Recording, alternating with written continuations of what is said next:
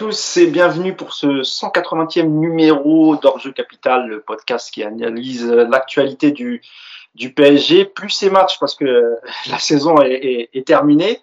Donc pour les matchs, il va falloir attendre au moins juillet euh, pour débriefer les, matchs amicaux. Et, euh, et, ensuite le trophée du champion qui aura lieu cette année euh, le 31 juillet à Tel Aviv. Et le PSG a aussi annoncé une série de matchs amicaux pour une tournée au Japon. On va revenir sur toutes ces informations. Avant tout, je vais vous présenter mes deux acolytes du jour.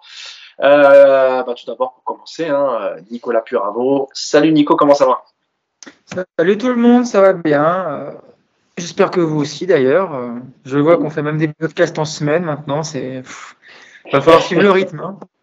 Ah bah il y a tellement d'actu, donc on essaye de on essaye de coller à l'actualité. Euh, je pensais que c'était la trêve, mais c'est pas la trêve en fait. Ça s'arrête jamais. Non, bah, surtout en période de mercato.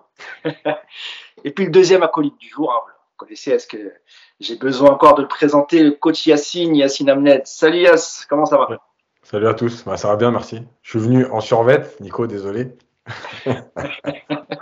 On rappelle, alors pourquoi Yacine dit ça? Parce que Yacine a été invité par la fondation euh, euh, TF1 pour un colloque sur, le, sur le, le, foot et le foot amateur notamment. C'est Yacine qui a invité la fondation TF1. Soyons précis. Il a convoqué la fondation TF1. Voilà. Euh, blague à part, oui, donc tu étais invité par la fondation TF1. On a vu quelques photos circuler sur les réseaux et il y en a un Yacine euh, quand on l'a vu en costume, enfin en costume, euh, cravate, chemise, élégant. Euh, on a d'abord cru que tu étais au festival de Cannes. c'était pas ça. Euh, blague à part, c'était c'était plutôt sympa Yacine. C'était quoi? C'était une sorte de, colloque. Ouais, c'était un, forum, une table ronde sur les dérives dans le football en général et, euh, un peu plus dans le football amateur, il y avait, euh, bah, il Momo Sissoko.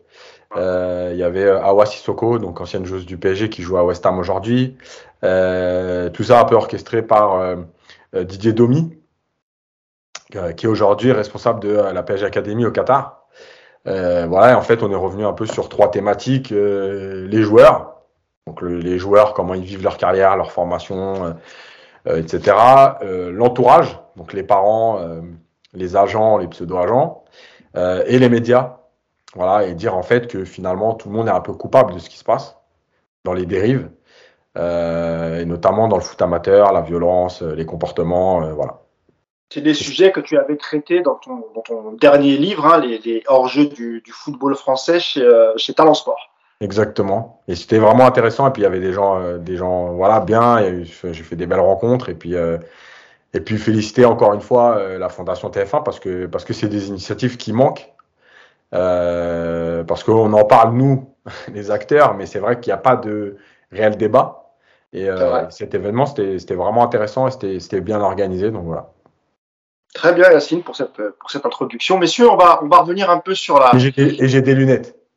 Ouais. Quand même que j'ai enfin. Ça y est, t'as récupéré une paire de lunettes, c'est cool. Tu nous vois bien maintenant. Ouais.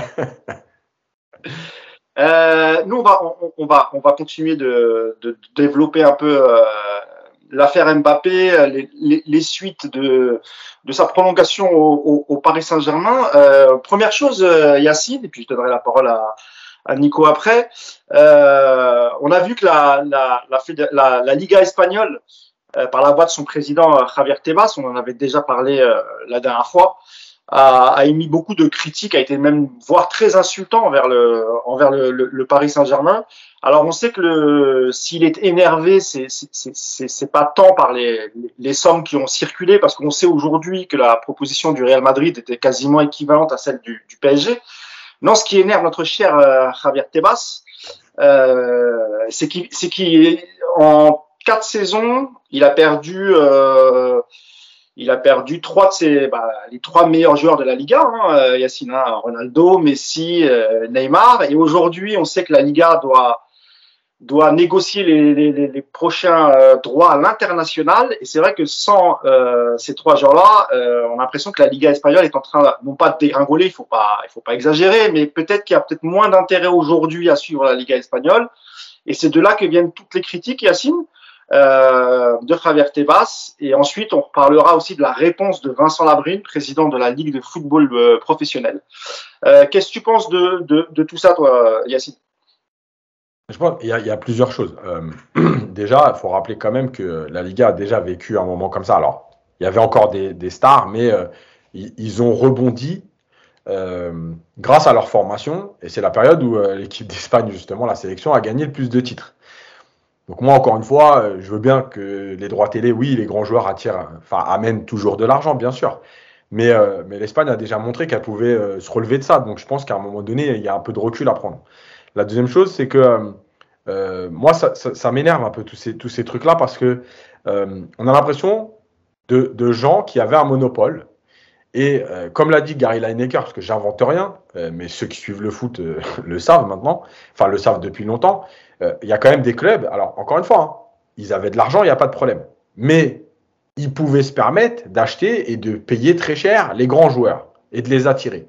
Aujourd'hui, tu as des concurrents euh, qui sont venus depuis 10 euh, ans, 12 ans, 15 ans, euh, et qui peuvent se permettre la même chose que toi. Donc évidemment, ça les dérange, parce qu'avant, quand ils étaient en concurrence entre les 3-4 gros clubs, allez, on va dire les 6 gros clubs d'Europe, de, de, de, bah oui, aujourd'hui, tu en as une dizaine qui sont capables de, de prendre des joueurs. Et en fait, je pense aussi que ce qui les touche, ce qui les vexe, c'est cette histoire de dire, ben, finalement, un joueur voulait, le Real ou le Barça le contactait, il voulait venir. Aujourd'hui, on se rend compte que finalement, les joueurs ne veulent plus seulement venir au Real au Barça. Il faut qu'il y ait des propositions équivalentes. Euh, et euh, c'est plus euh, tout leur est dû. Je pense que ça les dérange. Après, moi, ce qui me dérange encore aussi, c'est euh, les termes qui sont employés. Euh, parce que parce que malgré tout, euh, on peut faire ce qu'on veut, mais aujourd'hui, l'UEFA a une, une sorte de, de, de contrôle. Si elle attaque pas le PSG, c'est que le PSG est dans les règles. Voilà. Ça après, c'est du droit. La deuxième chose, c'est qu'il y a des termes qui sont employés, notamment par exemple par le, le président du Barça, qui parle. Ah, J'allais revenir, mais si tu veux, si tu veux, on parle aussi de la porta, tu peux. Voilà, parce qu'en fait, je pense que c'est un tout, mais qu'on parle d'esclavage, de séquestration. Alors déjà, la première chose, c'est que les joueurs du PSG, je rappelle, pour la très grande majorité, ne sont pas séquestrés. Ils ont des très bons contrats. C'est même eux qui ne veulent pas partir du club. Donc il ne faut pas confondre ouais. entre le fait que le PSG ne veuille pas les lâcher et eux qui ne veulent pas partir du club. Mais euh, il y a des contrats à respecter. Si le PSG ne trouve pas son intérêt dans la vente d'un joueur parce que le club adverse, enfin le club qui le veut, euh, n'offre pas assez, il n'y a aucune raison que le PSG vende un joueur. Euh, ils ont le droit, il y a un contrat à respecter, c'est comme ça. Juste Yacine, pour être, pour, pour, peut-être que certains, certains nos auditeurs n'ont pas lu les déclarations de Laporta, juste pour dire qu'en gros, Laporta, président de, du FC Barcelone, a dit euh, que les que les Qataris, en gros, les, les, les, propriétaires du PSG, kidnappaient les joueurs par l'argent. Voilà. Évidemment, ce sont des propos très très graves. Mais bien sûr, parce qu'un kidnapping, c'est quand même pas ça. L'esclavage, c'est pas ça. Les séquestrations, c'est pas ça. Ou alors, je propose à la Porta de se faire séquestrer, il va comprendre tout de suite la différence. Euh, donc, à un moment donné, il faut quand même employer les termes qui conviennent. Mbappé, en plus, c'est le meilleur exemple. Mbappé, il était libre. C'est-à-dire que c'est même pas, il lui restait un an. L'année dernière, à la limite, s'il a envie de dire le PSG a bloqué Mbappé, pas de problème. Si tu veux, même s'il y avait un contrat, hein, c'est pas bloqué, euh, ils l'ont pas menacé. Mais en tout cas, il y avait un contrat. Là, il n'a plus de contrat. Le mec décide de, de re-signer au PSG. Donc en fait, c'est juste le joueur qui a décidé. Ok, la proposition, elle est ce qu'elle est. Mais quand à l'époque, vous avez proposé des gros salaires à Messi euh, pour le prolonger, le reprolonger, le re-reprolonger pour pas qu'il parte, mais c'est exactement la même chose. Donc, y en a marre un peu de, de, de, ce truc de euh, toujours vouloir attaquer les autres, euh, de montrer le PSG du doigt et de se faire passer pour les victimes du système, alors que c'est vous qui avez créé ce système et qui en avez profité pendant plus de 20 ans. Voilà. Merci euh, Yacine. Et du coup, je te pose la même, la même question, pardon, Nico. Tu as, vu passer les, les, déclarations de Javier Tebas et de, et de Laporta? Euh, on a vraiment l'impression, euh, Nicolas, que c'est vraiment de la mauvaise foi et, euh, et, des très très mauvais perdants quand on sait qu'aujourd'hui euh, le contrat qui a été proposé par euh, le Real et le PSG est sensiblement le, le même. Est-ce que tu comprends que la, la, Liga espagnole, qui va, je le dis en préambule, hein, qui va bientôt renégocier ses droits à l'international, est-ce que tu comprends qu'ils ont autant le seum, voire plus le seum que, que la nation belge? Nico ah, Ce que je comprends surtout, c'est que s'il y a un Belgique-Espagne à la prochaine Coupe du Monde, il faudra pas être dans les camps des perdants, je vous l'annonce. Hein, ça va être assez violent. Donc non, c'est Tebas, c'est régulièrement qui, qui, qui, tacle le PSG. c'est un monsieur qui est très inquiet de voir que la Liga perd ses meilleurs joueurs toutes les années, c'est un championnat qui aujourd'hui euh, domine toujours l'Europe en termes de résultats parce qu'il y a eu des années très fastes en Espagne, mais euh, ça devient difficile et qu'aujourd'hui, euh, bah, il y, a, y, a, de plus en plus de grandes stars qui quittent la Liga, ce qui était inconcevable il y a quelques, il y a quelques années.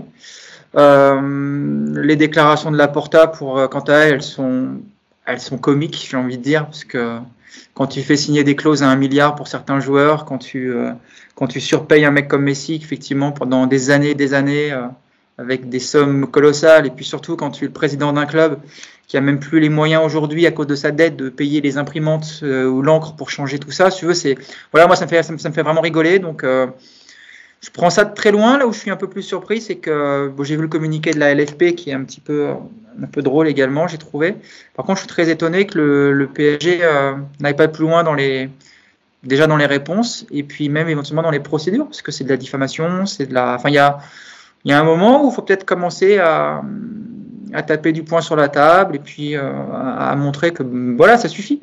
Mais bon, comme tu l'as dit, il y a beaucoup de mauvaise foi, il y a beaucoup de il y a beaucoup de, de, de, ouais, de sommes, c'est clairement ça. Voilà, ça, ça, les fait vraiment chier de voir qu'un joueur comme Mbappé euh, refuse le Real. Ils comprennent pas, ils sont pas habitués à ça. Et euh, ouais, ça me fait. Honnêtement, ça me fait plus rire qu'énerver, pour être franc.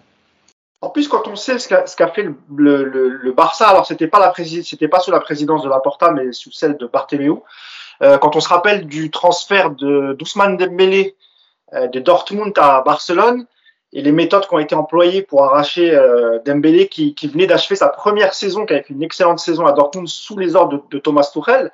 Quand on voit ce qu'ils ont fait eux pour arracher Dembélé, les voir donner des euh, donner des leçons sur le sur le Paris Saint-Germain, c'est assez cocasse, Yacine. Hein en fait, c'est ça. Et là, je donne un exemple, Yacine, on peut en citer plein. Hein c'est ce que je te disais tout à l'heure. Le problème, c'est en fait, ils n'avaient pas l'habitude de cette concurrence. Ils avaient le monopole, ils, ils, ils se partageaient les joueurs entre 4-5 clubs et tout allait bien. Là, d'un coup, ils se retrouvent avec des, des, clubs qui ont de l'argent, qui ont les moyens de proposer euh, plus. Alors, ok, vous pouvez dire euh, c'est surpayé et tout ça, sauf que ils ont le droit, il n'y a pas d'interdiction, il n'y a pas de salarié cap. Donc, à un moment donné, bah ouais, vous vous retrouvez à, quand vous croyiez à l'époque que dès que le Barça ou le Real proposait un joueur, le mec venait en courant, bah c'est fini. Voilà. Et, c'est vrai que malgré tout, le Barça encore plus parce que il y, a, y, y a plusieurs étapes dans le foot. Il y a des, un peu des, moments charnières, euh, euh, l'arrêt Bosman, etc. Mais le départ de Neymar pour le PSG, puisque le PSG n'est rien, que le Barça est immense, donc je vois pas pourquoi Neymar allait venir au PSG. En fait, ce départ-là, il, il, acte aussi un nouveau tournant dans le football. C'est-à-dire que l'argent devient la priorité des priorités euh, et euh, peu importe le statut du club. Parce que finalement, le PSG aujourd'hui, même si les résultats euh, sont comme ci, comme ça, mais fait partie des, équipes capables de gagner la Ligue des Champions. Et pas par son passé ou son, son, historique, mais par son statut actuel. Donc le joueur, il se dit plus Ah, mais le PSG, il y a quelque chose à construire. Non, le PSG, j'y vais, je peux gagner. Il me propose plus d'argent, je vois pas pourquoi je vais pas y aller. Voilà, c'est tout. Donc ils, prennent des claques en fait depuis 5-6 ans. Et c'est ça qu'ils vivent mal. Et d'ailleurs, le fair play financier au départ, rappelez-vous que on va caricaturer un peu, mais il a quand même été fait pour protéger les gros.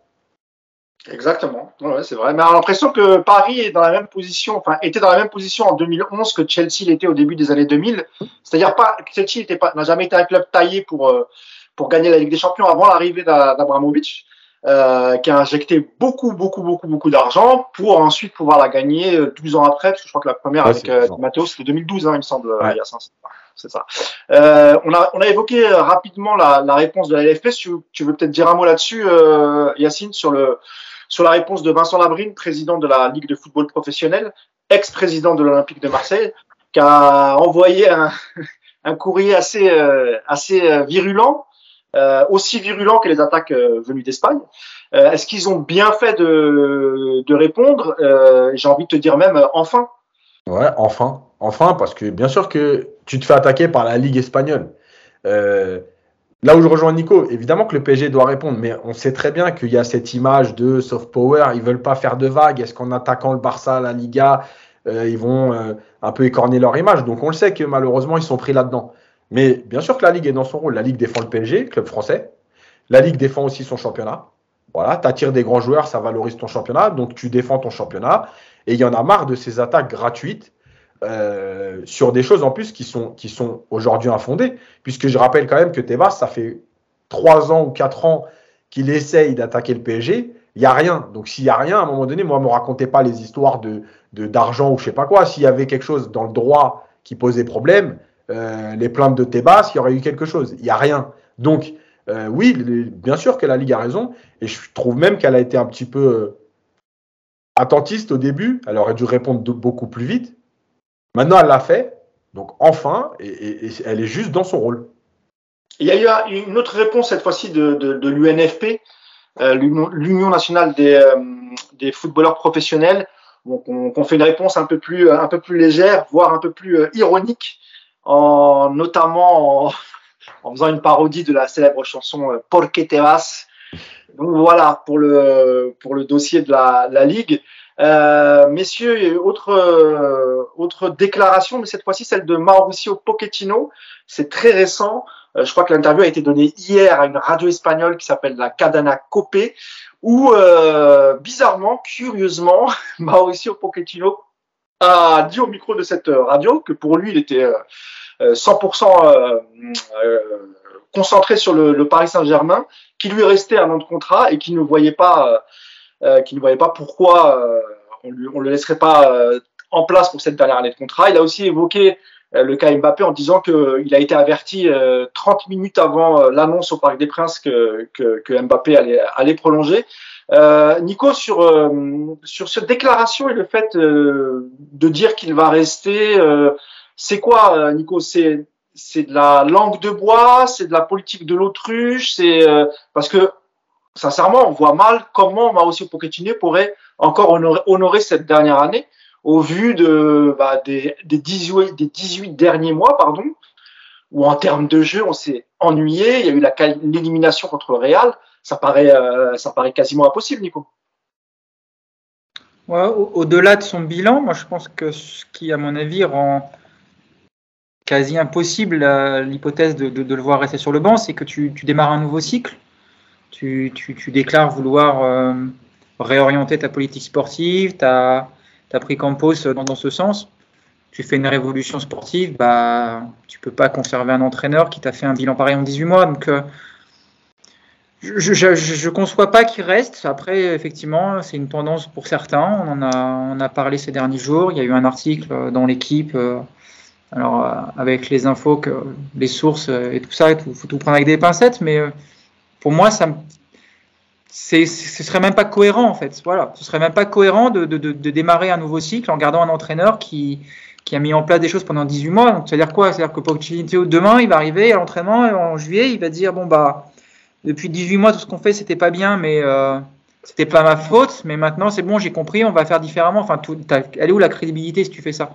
Donc euh, donc non, non, il faut, il faut changer. Pochettino, c'est le premier fusible et je, reste persuadé, euh, j'ai pas d'infos, mais euh, pour moi, quand tu recherches autant, autant un entraîneur que les Qataris en ce moment, parce qu'ils recherchent, ça discute fort avec pas mal de gens.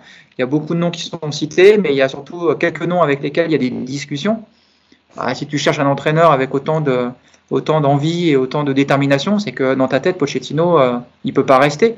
Et quand bien même les discussions avec tes deux trois pistes prioritaires n'aboutissent pas, bah tu vas pas après te dire bon bah finalement on a trouvé personne d'autre, on va garder Pochettino par défaut. C'est pareil, c'est pas c'est pas quelque chose de sain, c'est pas quelque chose sur lequel tu vas pouvoir t'appuyer un an. Donc euh, pour moi il y a, a, aucun doute sur son départ. Après lui évidemment qui va pas dire qu'il euh, attend de se faire virer, évidemment qu'il va pas dire ça. Il y a quand même 15 euh, millions en jeu à peu près je crois sur la table. Bah, il va entre 15 et 20 entre lui et son staff.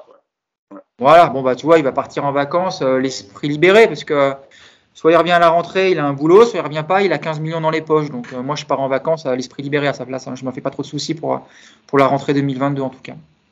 Non, c'est clair, c'est clair. Mais euh, malgré tout, Yacine, est-ce qu'on peut se dire aussi que lorsque la direction du PSG a discuté avec Mbappé, forcément le, sujet du coach a été posé sur la table, Yacine? On sait que les, deux hommes s'apprécient beaucoup, hein, Pochettino et, Mbappé. Mais est-ce qu'il est possible qu'il y ait une réflexion en se disant, si on trouve pas de coach dans, la, dans les dix jours qui arrivent, parce qu'il faut quand même préparer la, la semaine, et c'est peut-être aussi pour ça, Yacine, qu'il n'y a pas eu d'annonce encore officielle pour le, pour le débarquement de Pochettino. Est-ce qu'on peut imaginer aussi qu'ils ils gardent dans un coin de leur tête que voilà, si c'est le plan B, euh, Pochettino, si toutefois ils n'arrivent pas à trouver. Euh, alors on sait aujourd'hui qu'il y a beaucoup de discussions autour de autour de Zidane, et puis il y a, sans doute le directeur sportif euh, Yacine Luis Campos qui va proposer lui aussi ses propres entraîneurs, mais est-ce qu'on peut imaginer aussi quand même cette hypothèse-là, malgré le fait que Nico, lui, n'y croit pas du tout? J'ai pas envie de dire oui parce que, parce que ça me fait mal, mais euh, évidemment que tout est imaginable aujourd'hui dans le foot. Maintenant, ce qui est sûr, c'est que euh, ça me permet de rebondir sur l'année dernière où on avait dit tiens, Pochettino ne dément pas et tout le monde disait mais c'est normal, il va pas démentir tout, euh, tout le temps. Ben, c'est bizarre parce que cette année, il est beaucoup plus prompt à dire qu'il allait rester au PSG. Euh, contrairement à la saison dernière. Donc je pense que c'est quand même une preuve qu'on ne devait pas être loin de la vérité, qu'il voulait se barrer. Euh, évidemment qu'il y a les négociations. Si le mec te vient, te dit euh, non, moi je suis allé au bout, il me reste un an de contrat, mais je veux partir, bah, il y a quand même une négociation qui va avoir lieu sur ses indemnités. Quand tu as déclaré ça, je pense que le président il arrive et il dit bah écoute, je vais pas pouvoir te donner tout ton salaire, tu veux te barrer. Donc on va négocier et ça va être plutôt à la baisse. Donc oui, bien sûr, j'ai encore un an de contrat et je veux rester. Donc ça, c'est euh, les à côté. Euh, pour le reste, oui, dans l'absolu, bien sûr qu'il peut rester. Il a un an de contrat et aujourd'hui, tu n'as pas d'entraîneur disponible directement ou qui accepte. Voilà. Oui, il peut rester parce que la relation Mbappé-Pochettino, elle a l'air plutôt bonne. Euh, on l'a bien vu, hein, qu'il a, il a, il y a quand même des choses qui ont avancé, il l'a il a fait progresser, etc. Pas de problème. Maintenant, comme le dit Nico, tu as vécu 18 mois. Je veux dire, si, si c'était ces six premiers mois à Pochettino, on pourrait se poser la question. Tu as eu une saison, tu nous as répété euh, mille fois pendant six mois qu'on te jugerait l'année prochaine. On t'a jugé cette année, en ayant fait la préparation et la saison. On n'a rien vu. Voilà. Pas de jeu, pas de résultat. Euh, les pertes de presque tous les titres, sauf le titre de champion de France. Bon, ça va être compliqué d'expliquer aux gens quand même que tu as viré Tourelle, tu as viré Emery, tu as viré Blanc, alors qu'il gagnait presque tout, et que tu vas garder le seul entraîneur qui ne gagne rien, ou presque. Euh, là, ça va devenir compliqué. Et puis, évidemment, l'arrivée de Campos, parce que parce qu'on le répète depuis, euh, depuis plusieurs mois ou même plusieurs années qu'on fait le podcast, prendre un directeur sportif qui choisit pas l'entraîneur et devoir faire des concessions, entre guillemets, on sait ce que ça a donné. Donc, à partir du moment où tu pars sur un nouveau projet, bah oui, coup de balai sur, sur tout, euh, Pochettino, pas Pochettino, tu trouves un nouvel entraîneur qui est en, relation ou qui est en, symbiose avec le directeur sportif. On espère euh, plutôt que lui choisisse plutôt que Doha. Euh, et tu essaies de construire quelque chose de cohérent et de solide, puisque c'est ce que tu as raté pendant les 3-4 dernières années et ce qui t'a plombé, parce qu'on rappelle encore une fois, pour ceux qui, veulent déformer nos propos, qu'on n'a jamais dit que Tourelle, Tourelle était un entraîneur claqué. On a dit qu'à un moment donné, le conflit avec Leonardo et sa posture, l'avait plombé. Voilà, c'est tout. Et, on répète que les sept premiers mois, c'est peut-être celui qui a proposé le plus de choses au PSG sur les cinq dernières années. Mais Nico, est-ce qu'on peut aussi imaginer un, un, mea culpa de la part de, la direction du PSG envers Pochettino, dont on sait qu'il n'avait pas vraiment les, mains liées, qu'il ne pouvait pas sortir Neymar, qu'il ne pouvait pas sortir Messi Est-ce que peut-être que Mbappé a peut-être pu les convaincre, euh, a, convaincu, a, peut-être pu convaincre la direction de garder euh, Pochettino, mais cette fois-ci, euh, dans l'espoir de voir le vrai Pochettino, tout ce qu'il a envie de mettre en place et surtout avoir les, les, la, main sur le vestiaire en pouvant évidemment euh, sanctionner les joueurs qui ne feraient pas assez d'efforts. On pense à Messi, on pense à Neymar. Ça aussi, c'est pas imaginable, Nico? Tout, tout, tout est imaginable. Moi, j'y crois pas, honnêtement, mais, mais peut-être. On ne peut pas enlever une chose, c'est que Pochettino, il est arrivé dans un contexte difficile. Euh, on l'a bien désingué ici comme il fallait, je pense à juste titre pour plein de choses. Il y a quand même effectivement une circonstance assez atténuante à son bilan, c'est qu'effectivement les rapports avec Leonardo ont été très compliqués et qu'on euh, a très vite compris que Messi, Neymar, Mbappé, en fait, fallait pas toucher à ça et qu'il fallait forcément jouer avec les trois. Effectivement, ça on peut pas l'enlever. Après, euh, on l'a dit quand il a senti très rapidement l'an dernier que c'était très compliqué à gérer, qu'il avait peut-être pas mis les pieds où il fallait. Si vraiment il n'était pas content, euh, j'ai envie de te dire, bah vas-y, fais ce que tu as envie, vas-y, lâche-toi. Euh, Pochettino, il n'a pas besoin du PSG pour vivre. Et il a assuré euh, il a assuré les besoins de sa famille pour deux ou trois générations avec son passage à Tottenham et à Paris. Je ne pense pas qu'il ait vraiment de problème financier au point de s'accrocher à son bureau et à son boulot et à, renoncer à tous ses principes. C'est en ça, moi, qui, qui m'a beaucoup déçu c'est que Pochettino, quand il est arrivé, on attendait vraiment beaucoup de rigueur, beaucoup de discipline, beaucoup d'intensité dans le jeu. À l'arrivée, il n'a rien montré. Moi, c'est pour ça aujourd'hui que, que, je souhaite son départ. C'est peut-être un très bon coach. Et puis, s'il faut, il va partir et puis il va gagner une Coupe d'Europe l'an prochain, vu que c'est le, le destin des entraîneurs qui quittent le PSG. Donc, je lui souhaite. Mais euh, encore une fois, je te dis, à partir du moment où tu changes ta politique sportive, tu mets un nouveau directeur sportif et tu veux envoyer un message très clair en disant aujourd'hui, c'est fini, les passes droits, c'est fini euh, de ne pas pouvoir sortir un joueur. On a compris, nous les Qataris, qu'il fallait faire autrement. Tu peux pas laisser Pochettino. Pochettino, ça fait 18 mois qu'il est euh, qui, rampe devant Neymar et ça fait un an qu'il rampe devant Messi. Et donc le 4 juillet, il va arriver et dire bah, maintenant vous avez fait ce que vous voulez, maintenant je vous dis c'est fini. Enfin, t'es pas crédible. Tu peux pas faire ça.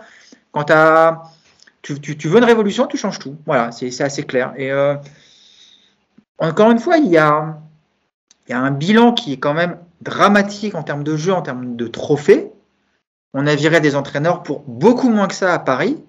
Et tu as aujourd'hui l'occasion de débuter un nouveau cycle. Je ne vois vraiment pas, à part une demande de Mbappé, pour prolonger son contrat, il faut que Pochettino reste. Je ne crois pas une seconde, mais admettons. Mais à part ça, quel est aujourd'hui l'intérêt des Qataris de garder Pochettino? Il n'y en a aucun, vraiment. Je, je, ne, vois aucun. Donc, euh, non, non, pour moi, son sort est scellé. Euh, Là, on est quoi? On est vendredi. Je pense que ça va être annoncé ce week-end ou lundi qui va, qui, qui, qui, est plus là. en tout cas, je l'espère personnellement. Justement, pour, aller, pour aller dans le sens de Nico, euh, si réellement c'était une demande d'Mbappé, en fait, ce serait déjà annoncé. si Mbappé avait dit je prolonge si Pochettino reste, bah, dans la prolongation d'Mbappé, tu l'as fêté pendant deux jours, et puis mardi, tu disais bah, euh, Pochettino sera l'entraîneur de l'année prochaine parce que euh, on a compris qu'il y avait eu certaines limites et on a confiance en lui si c'est pas annoncé, c'est que c'est pas une demande d'Mbappé. oui, mais ça, ça, peut aussi laisser le temps. Enfin, s'ils ne l'annoncent pas aujourd'hui, ça peut, ça peut aussi laisser le temps de voir ce qu'ils peuvent faire sur le marché des entraîneurs et que si jamais ils trouvent pas leur euh, oui. euh, chaussures à leurs pieds, eh ben, ils garderaient Pochettino parce que ça éviterait d'abord de débourser 15 euh, à 20 millions d'euros, même s'ils sont pas à ça près. Hein, faut pas, faut pas déconner. Mais tu vois ce que je veux dire? Ce que je veux dire, c'est qu'en fait, euh, toi, tu as raison hein, dans ce que tu dis. Mais en fait, c'est en gros se laisser une porte de sortie. Mais ça ne peut pas être une demande d'Mbappé, parce que si c'était réellement une demande d'Mbappé dans des conditions de prolongation, bah, en fait, ce serait déjà annoncé. Puisqu'Mbappé. Ça peut être, euh, ça peut être, euh, on fait tout pour Zidane. Euh, et Mbappé dirait OK, mais si Zidane, voilà, si ça se fait pas avec Zidane, autant garder Pochettino. C'était plus dans cette optique-là. voilà. Et tant qu'on est sur les coachs, Nico, il y a la Gazzetta dello Sport et quelques médias italiens qui ont communiqué sur le fait que Thiago Motta euh, quitte la Spezia alors qu'il lui reste encore deux ans de contrat. Euh, c'est une équipe qu'il a réussi à maintenir en, en, Serie A. Donc forcément, euh, nous on en avait parlé parce que c'est vrai que le PSG, mais c'était à l'époque de Leonardo, avait, avait coché la case Thiago Motta en cas de, en cas de départ de Pochettino. Il y a d'autres noms qui circulent. On a parlé de Zidane. D'ailleurs sur Zidane, avant de revenir sur sur Motta, Nicolas, tu crois toujours pas ou aujourd'hui tu te dis bon à force d'insister euh, finalement parce qu'on sait que euh, les derniers mots de Noël Le Gret sur la sur l'équipe de France euh, laissent à penser que Deschamps pourrait continuer au-delà de du mondial au Qatar. sur ce que tu sais toi ou ton ressenti, Zidane? Je ne sais pas plus que vous. Mars avril, je vous l'avais déjà dit qu'il euh, a eu des soucis euh, personnels et donc pour moi euh, cet hiver, je vous l'avais dit, c'est impossible que de l'envisager. Ça va visiblement mieux. Il a réglé pas mal de ses problèmes puisque là, on a vu quelques vidéos où il est, plutôt en bonne forme, la Zidane. Donc je, je, suis moins catégorique sur ce côté-là déjà. Après, est-ce qu'il va venir à, à Paris? J'en sais rien du tout. Euh, ce, qui est, ce que ce qu'on sait plus ou moins tous, parce que c'est un secret pour personne, hein, les infos elles circulent, c'est que les discussions elles sont très intenses, que c'est la priorité absolue et qu'ils sont prêts à lui offrir absolument tout ce qu'il veut pour venir euh, à Paris, et que lui de son côté aujourd'hui, ce qui fait, ce qui freinait à la base, effectivement, il y avait la perspective équipe de France qui s'est quand même pas mal refermé ces dernières semaines et donc euh, j'ai envie de dire que c'est quelque chose qui a l'air de moins peser aujourd'hui dans sa réflexion. Par contre, ce qui pèse toujours, c'est qu'il y a, il y a l'image Marseille, il y a l'image, il y a sa famille qui est là-bas et que moi les échos que j'ai, c'est qu'il réfléchit un petit peu par rapport à tout ça pour pas en fait voilà, il veut Il veut euh, bien réfléchir pour pas mettre sa famille dans une potentielle galère. Il a des affaires aussi là-bas. Enfin voilà. Disons que ça rentre apparemment dans la balance. Tant mieux pour l'ego des Marseillais parce que voilà, ça veut quand même dire qu'il aime un peu l'OM, ce qu'on peut en douter. Hein. Je vous rappelle qu'il a jamais joué là-bas. Hein. Il, est, plus bordelais que marseillais au niveau de football, mais bon, les Marseillais ils aiment bien le revendiquer Zidane. Donc bon, il a vécu à Marseille. Il est même, il carnois avant d'être bordelais. C'est ça. Mais bon, après, on, il aime effectivement l'OM, sans doute. Hein, il a, je veux bien le croire, mais euh, il n'aime pas suffisamment, en tout cas, l'OM pour ne pas réfléchir au fait de venir à Paris. Donc, ça, c'est plutôt une bonne nouvelle pour les supporters du PSG qui souhaitent voir Zidane. Ça va se décanter assez rapidement, de toute façon, je pense, parce que euh, parce qu'ils vont pas pouvoir attendre pendant six mois euh, sa décision. Après, sur mon ressenti aujourd'hui, au fond de moi, je pense qu'il va pas venir, mais j'en suis de moins en moins sûr. Donc, comme je suis complètement nul en pronostic, démerdez-vous avec ça. Bien joué. C'est une vraie réponse de Normand, ça. Elle est parfaite. Yacine, c'est vrai que on, sait que, que, Zizou, enfin Zidane, est très très attaché à son image. Et, ce qu'a dit Nico sur le fait d'être d'être euh, d'être à Marseille, d'être marseillais, que sa famille y vit encore. On sait qu'il a il a des fives, des terrains de fives là-bas, c'est son c'est son business on sait que ça, ça, ça, peut rentrer en compte dans. Oui, il en a, dans, il en a à Paris aussi. Hein. Oui, bien sûr. Mais je crois que le premier qu'il a ouvert, il me semble que c'était là-bas. Oui, oui, oui. oui, Mais il en a dans 77. Il en a dans 77 aussi. Ouais. À, à Aix. Et, euh, et donc, donc, ça peut faire partie aussi de la réflexion. Mais au-delà de ça, et, après, j'en aurai sur toi, euh, on a parlé donc d'une éventuelle arrivée, mais est-ce que vous, euh, alors j'imagine sur le côté managérial, vous êtes pour à 100%, euh, parce qu'il a un charisme, il a une aura, il a une carrière qui parle pour lui. Euh, mais c'est pas le plus important. Il y a aussi le, il y a aussi le terrain, Yacine. Euh, toi, ton avis sur le sur Zidane, le coach. Euh, on a vu, hein, il a remporté euh, beaucoup de trophées avec le, le, Real Madrid, mais il y a toujours eu quand même un peu de critique sur le sur le jeu pratiqué euh, par le Real sous Zinedine Zidane. Il y a même eu des comparaisons entre Deschamps et, et Zidane. Est-ce que tu es, es là-dessus toi aussi, euh, Yass Ouais, alors déjà, moi, j'annonce qu'il ne signe pas. Comme ça, euh, je fais comme tout le monde, je jette la pièce en l'air. S'il ne signe pas, je pourrais dire, je vous l'avais dit. Comme ça, c'est déjà fait. Euh, à la limite, je pourrais annoncer aussi qu'il signe. Comme ça, après, je fais un montage des un des deux et je dirais que j'avais raison. euh, non, mais en fait, bien sûr qu'il y, y, a. En fait, c'est. Encore une fois, c'est bon, c'est le football, déjà en général, mais le football d'aujourd'hui. Évidemment qu'il gagne trois Ligues des Champions. Mais rappelez-vous les parcours, euh, on le répète souvent, mais par exemple, la fameuse défaite à Wolfsburg, je pense que s'il est au PSG et qu'il perd à Wolfsburg, c'est pas le même impact qu'au Real. Euh, il se fait déboîter.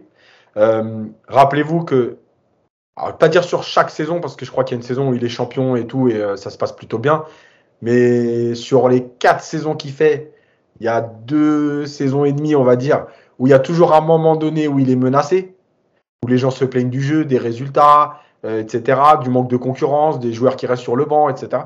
Donc, ok, les trois Ligues des Champions, il n'y a rien à dire, les titres de champion, il n'y a rien à dire, sauf qu'il faut arrêter de faire, de faire croire que tout a été un long fleuve tranquille et tout a été euh, une belle histoire et que tout s'est bien passé. Euh, rappelez-vous comment il élimine la Juve après avoir gagné à Turin et qu'il est mené 3-0 avant le penalty de Ronaldo où ça passe à l'arrache. Donc, faut arrêter de croire que Zidane il a marché sur l'Europe avec le Real, euh, tu vois, sur tous les matchs. Euh, même en phase de poule, je me rappelle une année, bah, d'ailleurs avec le PSG, je crois, il est à la limite au bout de trois journées de, il joue un match décisif. Je crois que c'est Galatasaray où euh, il. Ah, c'est le, groupe où il y avait Bruges, Bruges, Paris, ouais, dès la phase de poule où tu te dis, il est, s'ils perdent ce match-là, ils sont dans la merde, vraiment. Donc il voilà. 3-0 au parc, le fameux match de, de Voilà. Donc, écoute, euh, moi, je, continue sur la même lignée que toi, et que Nico aussi d'ailleurs, de toute façon, je pense à peu près, mais euh, oui, politiquement, ça ressemble à du Ancelotti. Euh, le charisme, d'ailleurs, il a appris son parcours avec lui. Il est très proche du football italien, donc il a le charisme. Oui, dans la gestion du vestiaire, je pense qu'il a une aura et un impact qui est beaucoup plus important dans l'écoute des joueurs. Ça reste Zinedine Zidane, et les joueurs qui jouent aujourd'hui l'ont vu jouer. voilà. Maintenant, effectivement, au niveau du jeu, bon, après, ça reste la Ligue 1, PSG au-dessus de la Ligue 1, mais au niveau du jeu, on va pas non plus euh, s'éclater tous les week-ends, etc. Et, voilà, est-ce que, mais en même temps, est-ce que réellement il y a beaucoup, beaucoup d'entraîneurs aujourd'hui qui sont capables de proposer euh, tout ça? Tu vois, on voit Nagelsmann quand même, sa saison au Bayern, c'est un échec. Euh, et, finalement, en dehors de Klopp et Guardiola, voilà, moi je regarde des matchs de Tottenham. Un échec parce qu'il parce qu'il est. Euh, tu parles d'échec parce qu'il sort assez. Euh, enfin, il sort en quart de finale, hein, ou ouais, c'est quart de finale. Il, hein, championnat de, il gagne que le championnat d'Allemagne. Il gagne pas la Coupe d'Allemagne et il sort très tôt en Ligue des Champions. Et au niveau du jeu, Bayern cette saison, ça n'a pas non plus été quelque chose d'exceptionnel. Alors attention, il arrive, il met en place et tout. Je dis pas ça. Hein. Je dis aujourd'hui, est-ce qu'il y a beaucoup d'entraîneurs capables de proposer et des résultats et du jeu? Sur le, sur le jeu, Nico, tu es, euh, en phase avec euh, Yacine. Est-ce que la comparaison avec Deschamps, par exemple, te semble cohérente? Ouais, Deschamps, c'est un pragmatique. C'est quelqu'un qui, euh, qui place le résultat au-dessus de tout. Et lui, le jeu, c'est vraiment même, j'ai l'impression, quelque chose qui, qui intéresse limite pas. quoi. Mais après, Zidane, c'est vrai que. Alors, qu'il a été formé à Nantes. Non, mais tu vois, on a parlé de on a parlé d'un mec comme, euh, comme Ruben, euh, Ruben Amorim qui était potentiellement une, bonne recrue. C'est typiquement un jeune entraîneur qui, fait, qui produit du beau jeu avec ses équipes, beaucoup plus qu'un Zidane.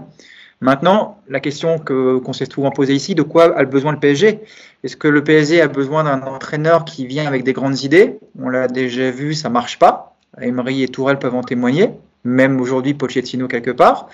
Ou est-ce que le PSG a besoin d'un entraîneur avec euh, une aura, avec avec une légitimité auprès de joueurs qui, qui ont besoin justement d'être recadrés. On a aussi vu avec Ancelotti, même si c'était vraiment, bon, c'était il y a dix ans maintenant, donc c'est une autre époque, que ça n'avait pas non plus fonctionné, mais pour d'autres raisons.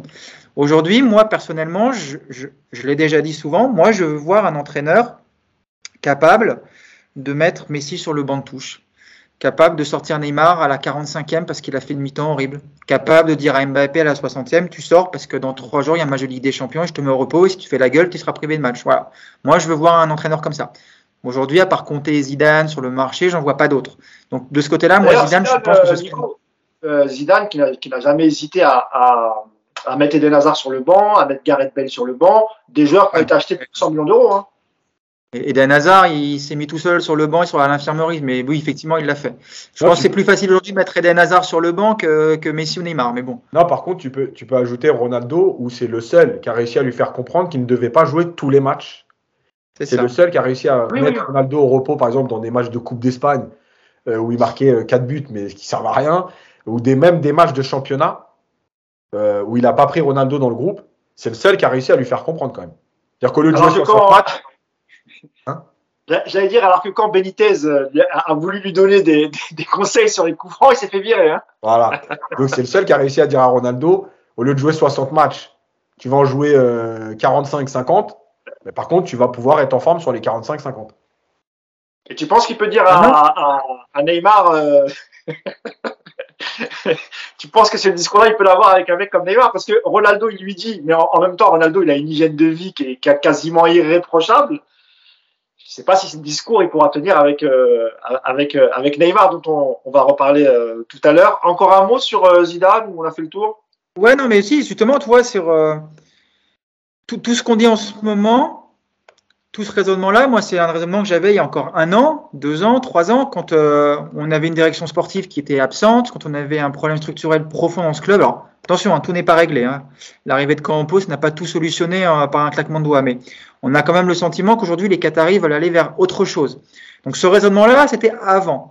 Si aujourd'hui tu as effectivement un Acer plus présent et qui reste dans son rôle, si tu as un Campos qui a une autorité forte et qui peut imposer des, choses, des sanctions, j'ai envie de te dire que l'arrivée d'un entraîneur avec une aura telle Zidane ou un Comté n'est peut-être plus aussi importante. Parce que tu peux imaginer euh, d'avoir une organisation enfin cohérente avec un entraîneur malgré un, déficit d'image d'aura qui va pouvoir travailler et imposer ses idées. Donc dans, les deux cas, tu sais pas trop aujourd'hui vers quoi tu vas. Donc c'est délicat. dans, le doute, tu vois, connaissant les Qataris et leur difficulté à, à dire on s'est trompé, on va changer, je pense quand même que tenter un Zidane cette année, ce serait pas une mauvaise chose. Ah ouais, de toute façon. Et puis, pour être honnête, ça ferait tellement chier les Marseillais et les Madrilènes que rien que pour ça, j'ai envie de le faire. je, pense, je, pense, que ça embêtera plus sans doute les Madrilènes un vrai, vrai, vrai rapport avec Zidane joueur et Zidane entraîneur. Les Marseillais, bon, ils vont, je pense, en connaissant les supporters Marseille, ils vont plutôt se dire, ouais, on en a rien à foutre, c'est pas un vrai Marseillais, il a jamais joué à Marseille. Ils vont retourner leur veste. Ils vont dire, ça y est, les Parisiens adulent un Marseillais, on adore. Ils vont, ils vont se foutre de la gueule. Ah, ouais, ouais, Mais crois-moi, crois-moi qu'ils vont l'avoir mauvaise, les Marseillais. Euh, J'ai parlé de Thiago Motta, on va en dire un mot. Hein, euh, voilà, selon, selon la presse italienne, mais c'était annoncé de longue date qu'il n'allait peut-être pas poursuivre à la Spezia, alors qu'il a fait plutôt un bon travail avec l'effectif qu'il avait. Il a réussi à les maintenir en Serie A. On, on, a, on l'avait évoqué au mois de mars, la piste euh, Thiago Motta. Euh, en cas d'échec sur la piste euh, sur la piste Zidane, euh, considérons qu'ils vont licencier Pochettino. entre Ruben Amorim, qu'on vient de, dont Nico vient de, de, parler, Thiago Motta, il y avait aussi la piste. il y a beaucoup de Portugais, c'est normal parce que c'est, c'est, Luis Campos. Il y a aussi la piste Conceição du, du FC Porto. Il y a, on a même parlé à un moment de, de Léo Jardim. Je crois qu'entraîne en Arabie Saoudite, je suis pas sûr. Euh, piste quasiment impossible vu comment ça s'est fini à Monaco avec euh, avec Mbappé. Euh, Est-ce que vous euh, vous auriez peut-être un, un, autre coach en tête? Alors pour Anthony Conte, maintenant que Tottenham est euh, qualifié pour la Ligue des Champions, ça, ça paraît euh, plus difficile et puis on voit mal Conte et Campos collaborer ensemble. Toi Yacine, tu as d'autres noms ou ceux que je viens de te citer te vont aussi? Ouais, j'ai pas d'autres noms. Moi, moi, ce qui me dérange aujourd'hui, c'est c'est que j'arrive pas à comprendre qu'on puisse être sur Amorim et Sao. Parce que en fait, c'est deux footballs. Pas les mêmes profils, tu veux dire? Ouais, ouais. Il y en a un qui est très très porté sur le jeu. Amorim, il est, il est jeune, hein, il a 37 ans. Euh, il a une... Ancien joueur professionnel, Yacine. Hein. Ouais, à Benfica notamment. Euh, il a entraîné en fait un petit club de la banlieue de Lisbonne euh, qui s'appelle pra euh, Praia, je crois. Euh, un truc comme ça, club, club Praia, un truc comme ça. ensuite, il est parti à Braga, où il a eu des résultats, et il est parti au Sporting, où il a été champion, et il, a, il est sorti des poules de la Ligue des Champions, et il finit deuxième la saison suivante, donc il requalifie le Sporting pour la Ligue des Champions. Euh, c'est un entraîneur qui est très humain et qui est porté sur le jeu. À l'inverse, Sao, c'est quelqu'un qui est, euh, pour caricaturer un peu, attention, hein, je sais pas, mais c'est très 4-4-2, très organisé euh, et très sur l'état d'esprit, le combat, etc. Donc en fait, j'arrive même pas à comprendre. On a pu le voir d'ailleurs à Nantes où il est resté. Il a fait une saison à Nantes, une saison et demie, ouais. je sais plus. Non, une demi-saison. Puisqu'il fait. Euh, le ah, il a fait qu'une demi-saison, il a signé à Porto après. Ouais. Je pensais qu'il avait fait au moins une saison. Moi, ouais. euh, bon après, il n'arrive pas trop tard non plus. Hein. Il n'arrive pas en février, hein, mais, euh, mais il fait une demi-saison. Mais en tout cas, il maintient Nantes. Mais, mais, mais ce qu'il y a surtout, c'est que euh, c'est deux profils totalement différents. Et moi, ce qui me dérange là-dedans, c'est que si réellement tu pars sur un nouveau projet avec une politique cohérente, en fait, c'est pas possible d'avoir deux projets différents. C'est comme si tu me disais, euh, j'hésite entre Antonetti et Gourcuff. Et euh, en fait, ouais. les, les, joueurs ne correspondent pas, les mêmes joueurs ne correspondent pas aux deux entraîneurs. Donc, Mais peut-être que Yacine, euh, il cible peut-être sciemment deux entraîneurs différents, parce que tu en as un, évidemment, tu as parlé sur le côté un peu grinta, un peu euh, d'agressivité sur le terrain, et ça concerne euh, et sans doute aussi euh, sur le vestiaire, parce qu'on sait que c'est quelqu'un de très caractériel, Conceição. Et puis peut-être de l'autre côté, ils se disent bon, on a peut-être un joueur plus, un entraîneur plus diplomatique, mais qui, qui va peut-être nous procurer plus de plaisir. Ça, ça, ça peut aussi, euh, voilà. Ça peut justement, aussi que, de choix, justement, le problème, moi, c'est que ça veut dire que tu n'as pas défini réellement euh, ce qui te manque. Oui. Donc voilà, moi, moi, je considère que par exemple, tu vois, Amorim, alors Amorim, c'est plus joueur que Zidane, mais par exemple, dans le côté humain, relation humaine, euh, c'est un peu le même profil. Tu vois, ouais. c'est des mecs qui vont pas en conflit, les joueurs. Moi, je me suis renseigné sur Amorim parce que bon, j'avais deux trois contacts là-bas au Portugal et euh, ce qu'on m'explique, c'est que c'est un... humainement les joueurs l'adorent parce qu'il est tout le temps sur le jeu, sur le voilà, il y a des choses qui se passent. Je rappelle quand même qu'avec le Sporting, il sort des poules de Ligue des Champions et au match aller contre City, il fait 0-0. Alors, il prend une tarte au retour, mais en même temps, c'est City en face. Euh, mais voilà. Donc, euh, moi, je comprends pas qu'il y ait ces deux profils aussi différents.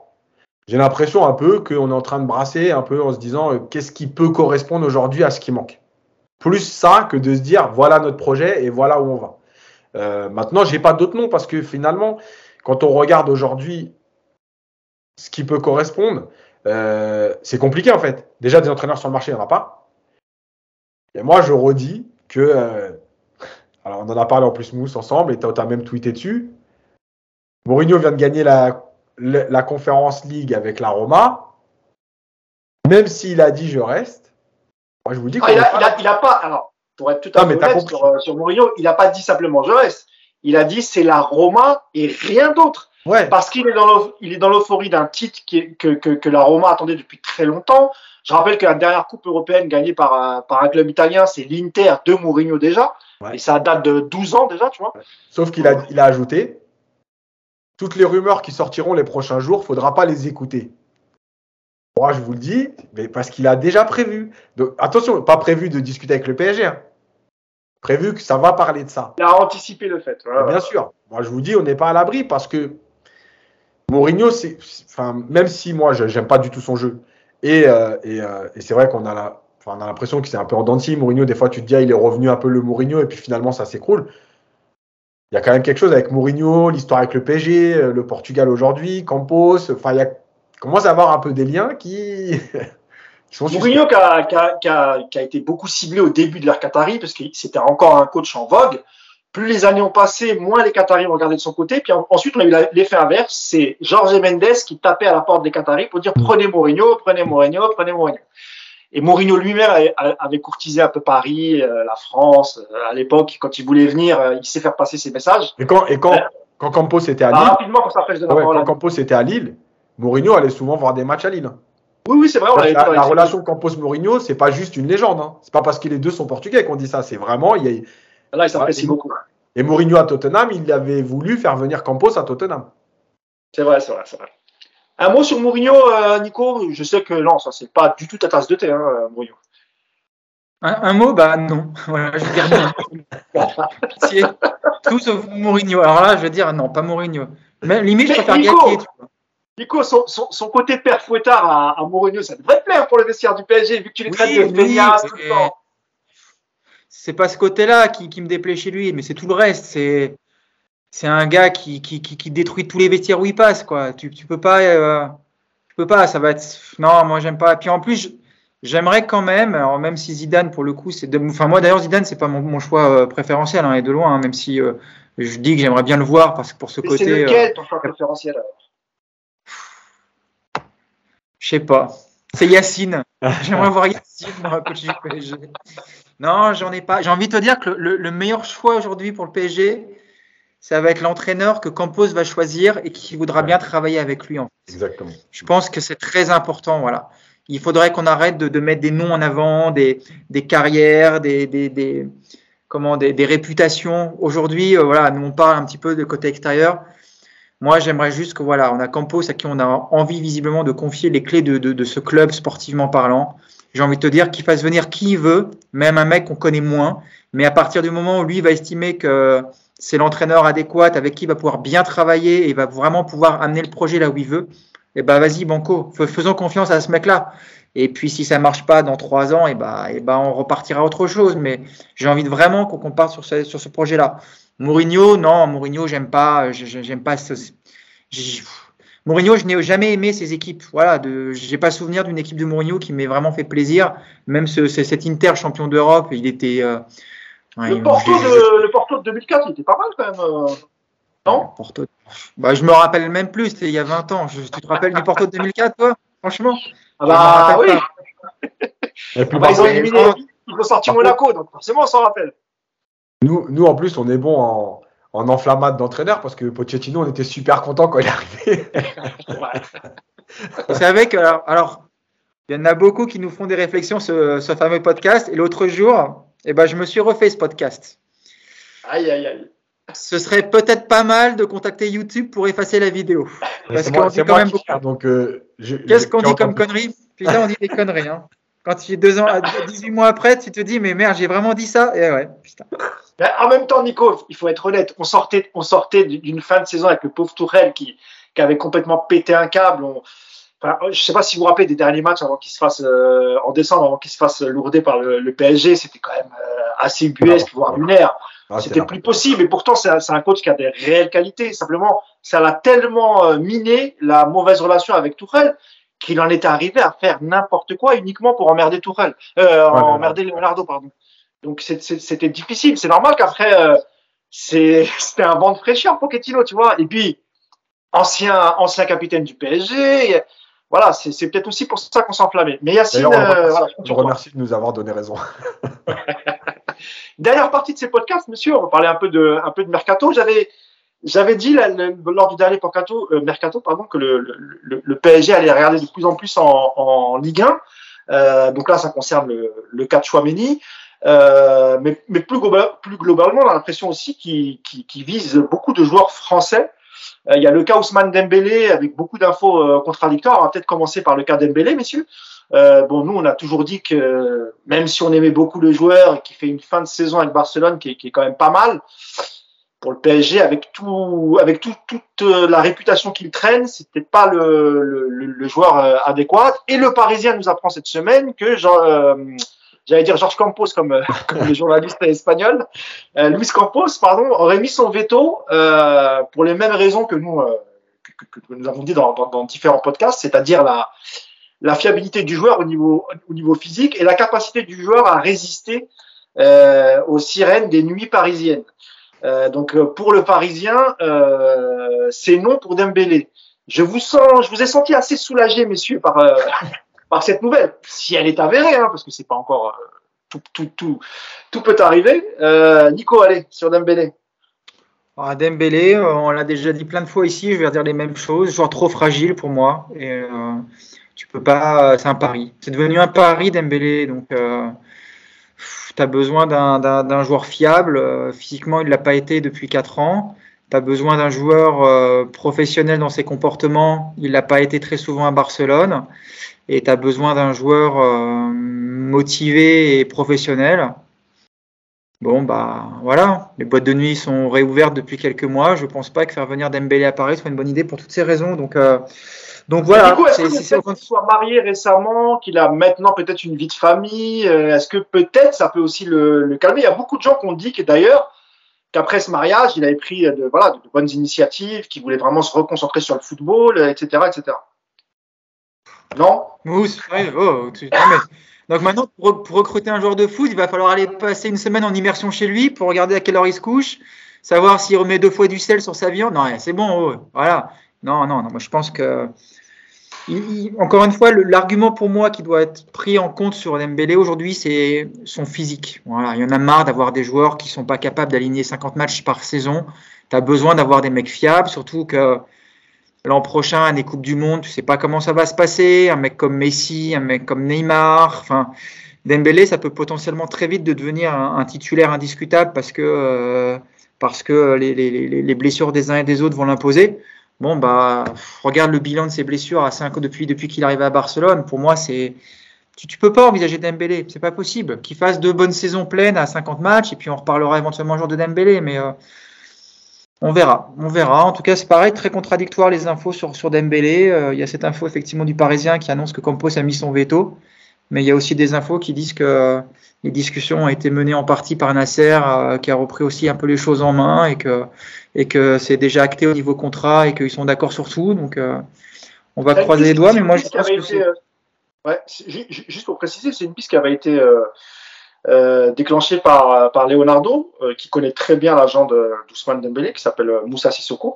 Euh, donc c'est un, un, dossier qui, qui date, hein, parce qu'on sait que Leonardo, pour le mercato de cet été, lui avait voilà, était parti voir du côté des joueurs libres, comme Pogba. et donc aujourd'hui, c'est vrai que c'est Nasser qui a pris le, le, dossier en main, mais si les informations sont avérées, celles du, du Parisien, c'est plutôt logique, Yassina, euh, que, que, Campos ne veuille pas de lui. Maintenant, c'est quand même Dembélé dans le jeu du PSG avec la rapidité d'Mbappé, la sienne. Ça serait quand même, euh, voilà, s'il n'avait pas tous ses pépins physiques, c'est quand même le joueur idéal pour accompagner Mbappé, euh, Yass. Ouais, ouais, mais bien sûr. Mais le problème, c'est qu'un joueur de foot, c'est pas juste des fulgurances ou c'est pas juste euh, quand il quand il est en forme et on va attendre qu'il soit en forme comme on a attendu pour beaucoup. Euh, parce qu'on a été, on a été plutôt pas mal là aussi. Euh, par exemple, l'arrivée de Wijnaldum, on était super content. on a fait un D'ailleurs, eh, on l'a pas dit tout à l'heure, Yacine, mais Wijnaldum qui a été piqué au nez à la barbe euh, des Barcelonais par le PSG, hein, parce qu'il était à, à 30 secondes de signer au Barça. Ah, bah, sur un, on était sur, un, sur une grande, grande lancée depuis un an. non, mais voilà, c'est en fait, en fait, encore une fois, Wijnaldum, c'est aussi un exemple parfait de, du contexte. Euh, un joueur qui est bon quelque part, il n'est pas bon partout parce que chaque club est différent, l'environnement est différent, la ville est différente. euh, et, l'exigence ou l'attente est différente. Euh, voilà, le PSG, tu perds un match, tu fais un mauvais match, on parle de toi tout le temps.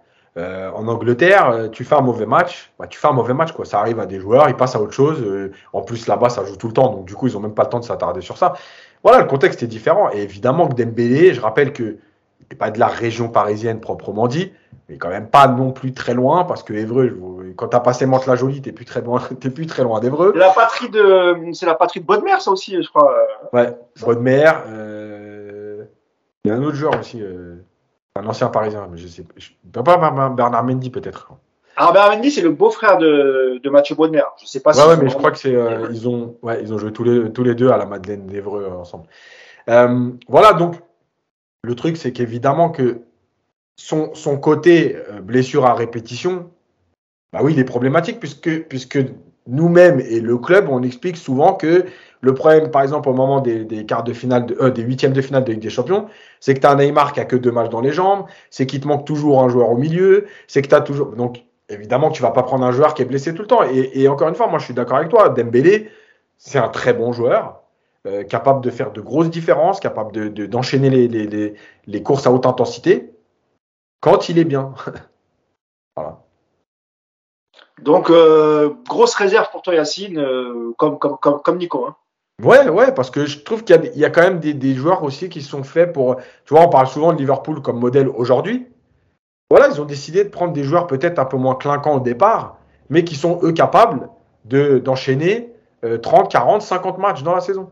Tu vois, quand on voit Luis Diaz qui est arrivé à Liverpool, tu vois bien que ça a été bien préparé. Le mec s'est intégré euh, en, un match et demi, il était déjà intégré. Et, il a, et, sur les 25 derniers matchs, il en a joué 23. Donc, euh, bien sûr que tu te dis que c'est pas n'importe quoi, tu vois. En parlant de joueurs fiables, euh, Nico, euh, on va revenir aussi sur le cas Chouameni. Donc toute la presse avait, euh, avait communiqué sur un accord entre le joueur et le, et le Real Madrid. Il y a un accord donc contractuel hein, sur, les, sur les contours de, de, son futur contrat. Et, mais on annonce de, aussi dans, dans, la presse que Monaco semblerait être un peu gourmand et, et avait, a décidé d'augmenter un peu le, le, le, prix du joueur. eux, ils veulent au minimum 80, voire plus. Euh, on sait que le PSG est rentré dans la danse euh, ces derniers temps. Chouamini qui lui euh, a joué beaucoup de matchs avec Monaco et avec l'équipe de France, qui a l'air d'être un joueur qui a la tête sur les épaules avec un physique assez fiable. Nico, il y a d'autres joueurs aussi dans, dans le championnat de France. Hein. Des, des, des, bons milieux de terrain. Je pense, je pense notamment à, à Fofana. Euh, Est-ce que toi tu valides cette piste aussi, euh, Nico? Est-ce que tu, tu, penses que le Chouameni peut finalement signer à, à Paris malgré l'accord qu'il a donné à, à Madrid? Est-ce que tu penses que bah, ça serait, ça serait un, un, bon joueur de complément au milieu? De complément Non. Un de complément, tu m'as compris. Complémentaire avec les deux milieux, pardon. Oui, oui, ce serait un titulaire en puissance, hein, ça c'est clair. Ouais, ce serait un très bon. complémentaire avec Verratti, voire. Il y a quelqu'un qui m'a fait rire sur Twitter qui a dit que Zidane voulait l'équipe de France et que le Qatar allait lui offrir en fait, parce qu'il y a, on est sur tous les internationaux de l'équipe de France, donc finalement il va peut-être entraîner les Bleus Zidane. Euh, ouais, Chemini ce serait une bonne recrue. Après, de ce que j'ai cru comprendre du dossier, il a un accord avec L'Oréal parce que lui c'est plutôt sa prise, sa piste privilégiée. Après, c'est une question d'argent aussi qui va rentrer en compte. Euh, Monaco, les agents, les intermédiaires. C'est clair que le PSG est visiblement disposé à, donner beaucoup plus que le Real. Si ce côté financier euh, peut concurrencer le côté sportif, j'ai envie de te dire que le PSG a effectivement toutes ses chances. Si Chouameni est un garçon bien dans sa tête, qui a pris une décision, à savoir le et qui ne voudra pas en changer, dans ce cas-là, je pense que ça va être plus compliqué pour Paris et je ne le connais pas assez pour me positionner là-dessus. En tout cas, voilà, il y a, encore une semaine, c'était quasiment signé. Aujourd'hui, on voit que ça discute. Il y avait aussi un accord plus ou moins avec Liverpool, de ce que j'ai cru comprendre, mais euh, maintenant c'est un peu plus en retrait. Je sais pas. En tout cas, ce serait une bonne recrue. Et puis, je m'avancerai pas parce que voilà, il y, a, une semaine, on pensait tous que Kiki partait à, Madrid. On a vu ce qui s'est passé, donc je pense que tout, peut évaluer, mais j'ai quand même le sentiment que lui, dans sa tête, c'est vraiment le Real, sa, piste euh, référentielle. Mais comme il s'est pas trop exprimé là-dessus, je, ne sais pas. en tout cas, oui, je valide carrément ce, je valide mais euh, mille fois ce recrutement. Ce serait une très très bonne recrute, Chouamini, très bon joueur. D'ailleurs, Nicolas, si le joueur va absolument là à, à, Madrid, enfin Monaco n'aura pas son mot, son mot à dire. Enfin, je veux dire, ils peuvent pas le vendre de force à Paris, puisque Paris va. Ah, non, mais ils peuvent aussi, ils peuvent aussi ne pas le vendre. Mm. Il n'est pas en fin de contrat, Chouamini. Hein. S'il offre du oui, Bien sûr, c'est bon. Non, mais tu vois ce que je veux dire. Si Monaco euh, estime que c'est 80 ou rien et que le Real propose 50, bah, il partira pas au Real. Enfin, toi, il n'y a pas que, ça. Oui, c'est vrai, sauf que le Real, avec, euh, avec la perte d'Mbappé, les gros salaires qu'il aurait dû lui donner, il peut peut-être aussi faire un effort, euh, si vraiment ils veulent s'attacher les services de Chouameni, ils, ils, feront l'effort, je pense qu'ils feront l'effort, et puis il y a d'autres pistes pour le, pour le PSG au milieu de terrain. Toi, tu es assez d'accord là-dessus, Nico? Yas? Je suis d'accord avec moi, ouais. Décidément. Ouais, mais je pense que, pour moi, je pense que la prolongation d'Mbappé, elle change des choses. Euh, voilà, le fait de garder Mbappé, le fait de garder donc le meilleur joueur aujourd'hui en France, etc. Euh, ça, ça, ça, peut jouer sur euh, sur Chouameni, ajouter effectivement le prix, etc. bon, ça peut permettre entre parenthèses de sauver Bordeaux aussi. Si Paris achète Chouameni 100 millions, puisque Bordeaux. D'ailleurs, tu parlais d'Mbappé, il y, a, beaucoup de médias qui disent, moi je n'ai pas l'information, mais qui disent que il a Mbappé l'appelle, tente de le convaincre, il est il est dans ce rôle euh, de directeur sportif. Ce sera la fin, ce sera le, dernier sujet d'ailleurs qu'on abordera, le, rôle d'Mbappé. Est-ce que ça, ça va être bien vu, mal vu par le vestiaire? On, conclura par ça. Après, après, euh, de toute façon, ça a toujours. Ça, par contre, c'est l'histoire du foot. Hein. Euh, depuis, enfin moi, depuis que je le suis, même à l'époque des années 80, Michel Platini et tout, les joueurs, quand ils étaient dans des clubs et qu'il y avait moyen de faire venir un joueur, ils étaient aussi un peu VRP du club quand ils venaient en sélection. Euh, viens jouer avec moi à la Juve, viens jouer avec moi là. Euh, voilà, c'est, euh, je rappelle la, la, la, la fusion Makelele-Zidane au Real, où Zidane fait tout pour que Makelele reste. ça a toujours été l'histoire du foot, donc c'est logique Mbappé, avec le profil de Chouameni, etc., lui disent vas-y, viens au PSG. Voilà, ça fait partie du, jeu. Après, il y a les conditions salariales, il y a les transferts, etc. Mais bien sûr que dans l'absolu, moi en tout cas, parce que c'est pas mon argent, je valide. Et, pour rejoindre ce qu'on disait sur le dernier podcast avec Nico, écoute, si pour le Real c'est 80 et que le PSG c'est 100, bah tant pis. Voilà, j'ai envie de dire, si tu as l'argent, tant pis. Euh, c'est pas le prix, il n'est pas doublé. 20 millions de plus, de toute façon, le PSG c'est 10, 15, 20, même quand tu vas chercher à l'étranger. Bah, écoute, si c'est en France, eh ben, c'est en France. C'est pas grave, quoi. Un mot sur, le profil du joueur pour ceux qui sont pas vraiment euh, spécialistes. Qu'est-ce qu'il pourrait apporter euh, Chouameni au PSG et, c'était quoi son rôle à Monaco? Je pense que déjà il, peut apporter euh, la liberté à Verratti. Voilà. Verratti, on voit bien que la plupart des entraîneurs ils savent pas le mettre parce qu'en 6 il est important pour sortir des pressings, mais en même temps là-haut il est important pour faire la relation. Il trouve des passes que très peu de joueurs trouvent. Donc Verratti a peut-être besoin de cette liberté. Chouameni c'est un milieu défensif. Donc déjà, euh, si tu lui mets Chouameni à côté de lui, Verratti va pouvoir avoir cette liberté. Euh, la deuxième chose, c'est que Chouameni, techniquement, c'est un très bon joueur. Donc là aussi, euh, quand Verratti va avoir besoin de relais au milieu pour sortir des pressings et trouver ce joueur à côté de lui pour faire... Ne faites pas dire ce que j'ai pas dit. J'ai pas dit que c'était Mota. Mais pour faire un peu ce qu'il faisait avec Mota, je donne, je bouge et on sort du pressing, avec Chouameni, il va, il va être capable de le faire. Chouameni, c'est un gros volume de jeu, c'est une intelligence de jeu. C'est une très grosse progression. Je rappelle qu'il a été formé à Bordeaux, acheté à Monaco. C'est une très grosse progression sur les deux dernières saisons. Même si cette saison, il a connu l'équipe de France, il a été très bon en équipe de France. À Monaco, il fait pas une super saison. Il y a eu des hauts et des bas. Il y a eu des matchs où il n'a pas été exceptionnel non plus. Il hein. Faut pas. Euh, ah, le début de saison de Monaco est pas terrible d'ailleurs, euh, Exactement, avec l'élimination en Ligue des Champions. Euh, mais, mais lui est très bon sur le match contre, contre le Zénith, etc. Mais, mais voilà, c'est un profil qui manque au PSG, dans le sens où, entre guillemets, ça peut ressembler au profil d'Anilo, mais avec un niveau technique bien supérieur. Avec des pieds. C'est un très jeune joueur. C'est un Danilo avec des pieds. voilà. ah, Danilo, c'est vrai qu'il il a d'autres qualités, euh, Danilo. Euh, Nico, tu nous as souvent parlé d'un joueur, tu disais que si le PSG devait euh, regarder en Ligue 1, il y a un joueur que tu aimes bien, c'est Jonathan Klaus. Euh, tu, en as déjà parlé, euh, si tu veux en, en, dire un mot. Mais s'il y avait un joueur euh, dont tu n'as pas encore parlé en Ligue 1 et tu pouvais conseiller le PSG, ce serait lequel, toi, Nico? T'es vache, là, tu m'as pas préparé tout. Hein. Ah oui, je sais bien, c'est pour. c'est interro surprise. Ah ouais, t'es dur. Non, Klaus, j'aime bien parce que c'est ce que je te disais. Mais tu peux parler de Klaus, il n'y a pas de souci. Non, mais je vis très rapidement ce que j'ai déjà dit. C'est typiquement, je pense, le genre de doublure qui peut te faire du bien parce que c'est un joueur qui connaît la Ligue 1, qui vient de connaître l'équipe de France, qui fait une belle saison, qui en plus correspond bien à la défense à 3 que tu peux installer dans, ce club. Donc euh, pour moi, c'est tout à fait le genre de, profil. Chouameni aujourd'hui, c'est, je pense, à part Mbappé, euh, un des meilleurs potentiels de Ligue 1, franchement. En termes de, qualité euh, technique, en termes de volume, effectivement. Euh, on se plaint toujours que le PSG est une équipe qui ne court pas beaucoup. Bah là, pour le coup, tu, tu ferais vraiment venir un mec avec un volume de course euh, largement supérieur à la moyenne. Après, non, après les autres joueurs qui sont brillés en Ligue 1 cette année, ça, ça dépend un petit peu des postes que, que, tu vas cibler, quoi.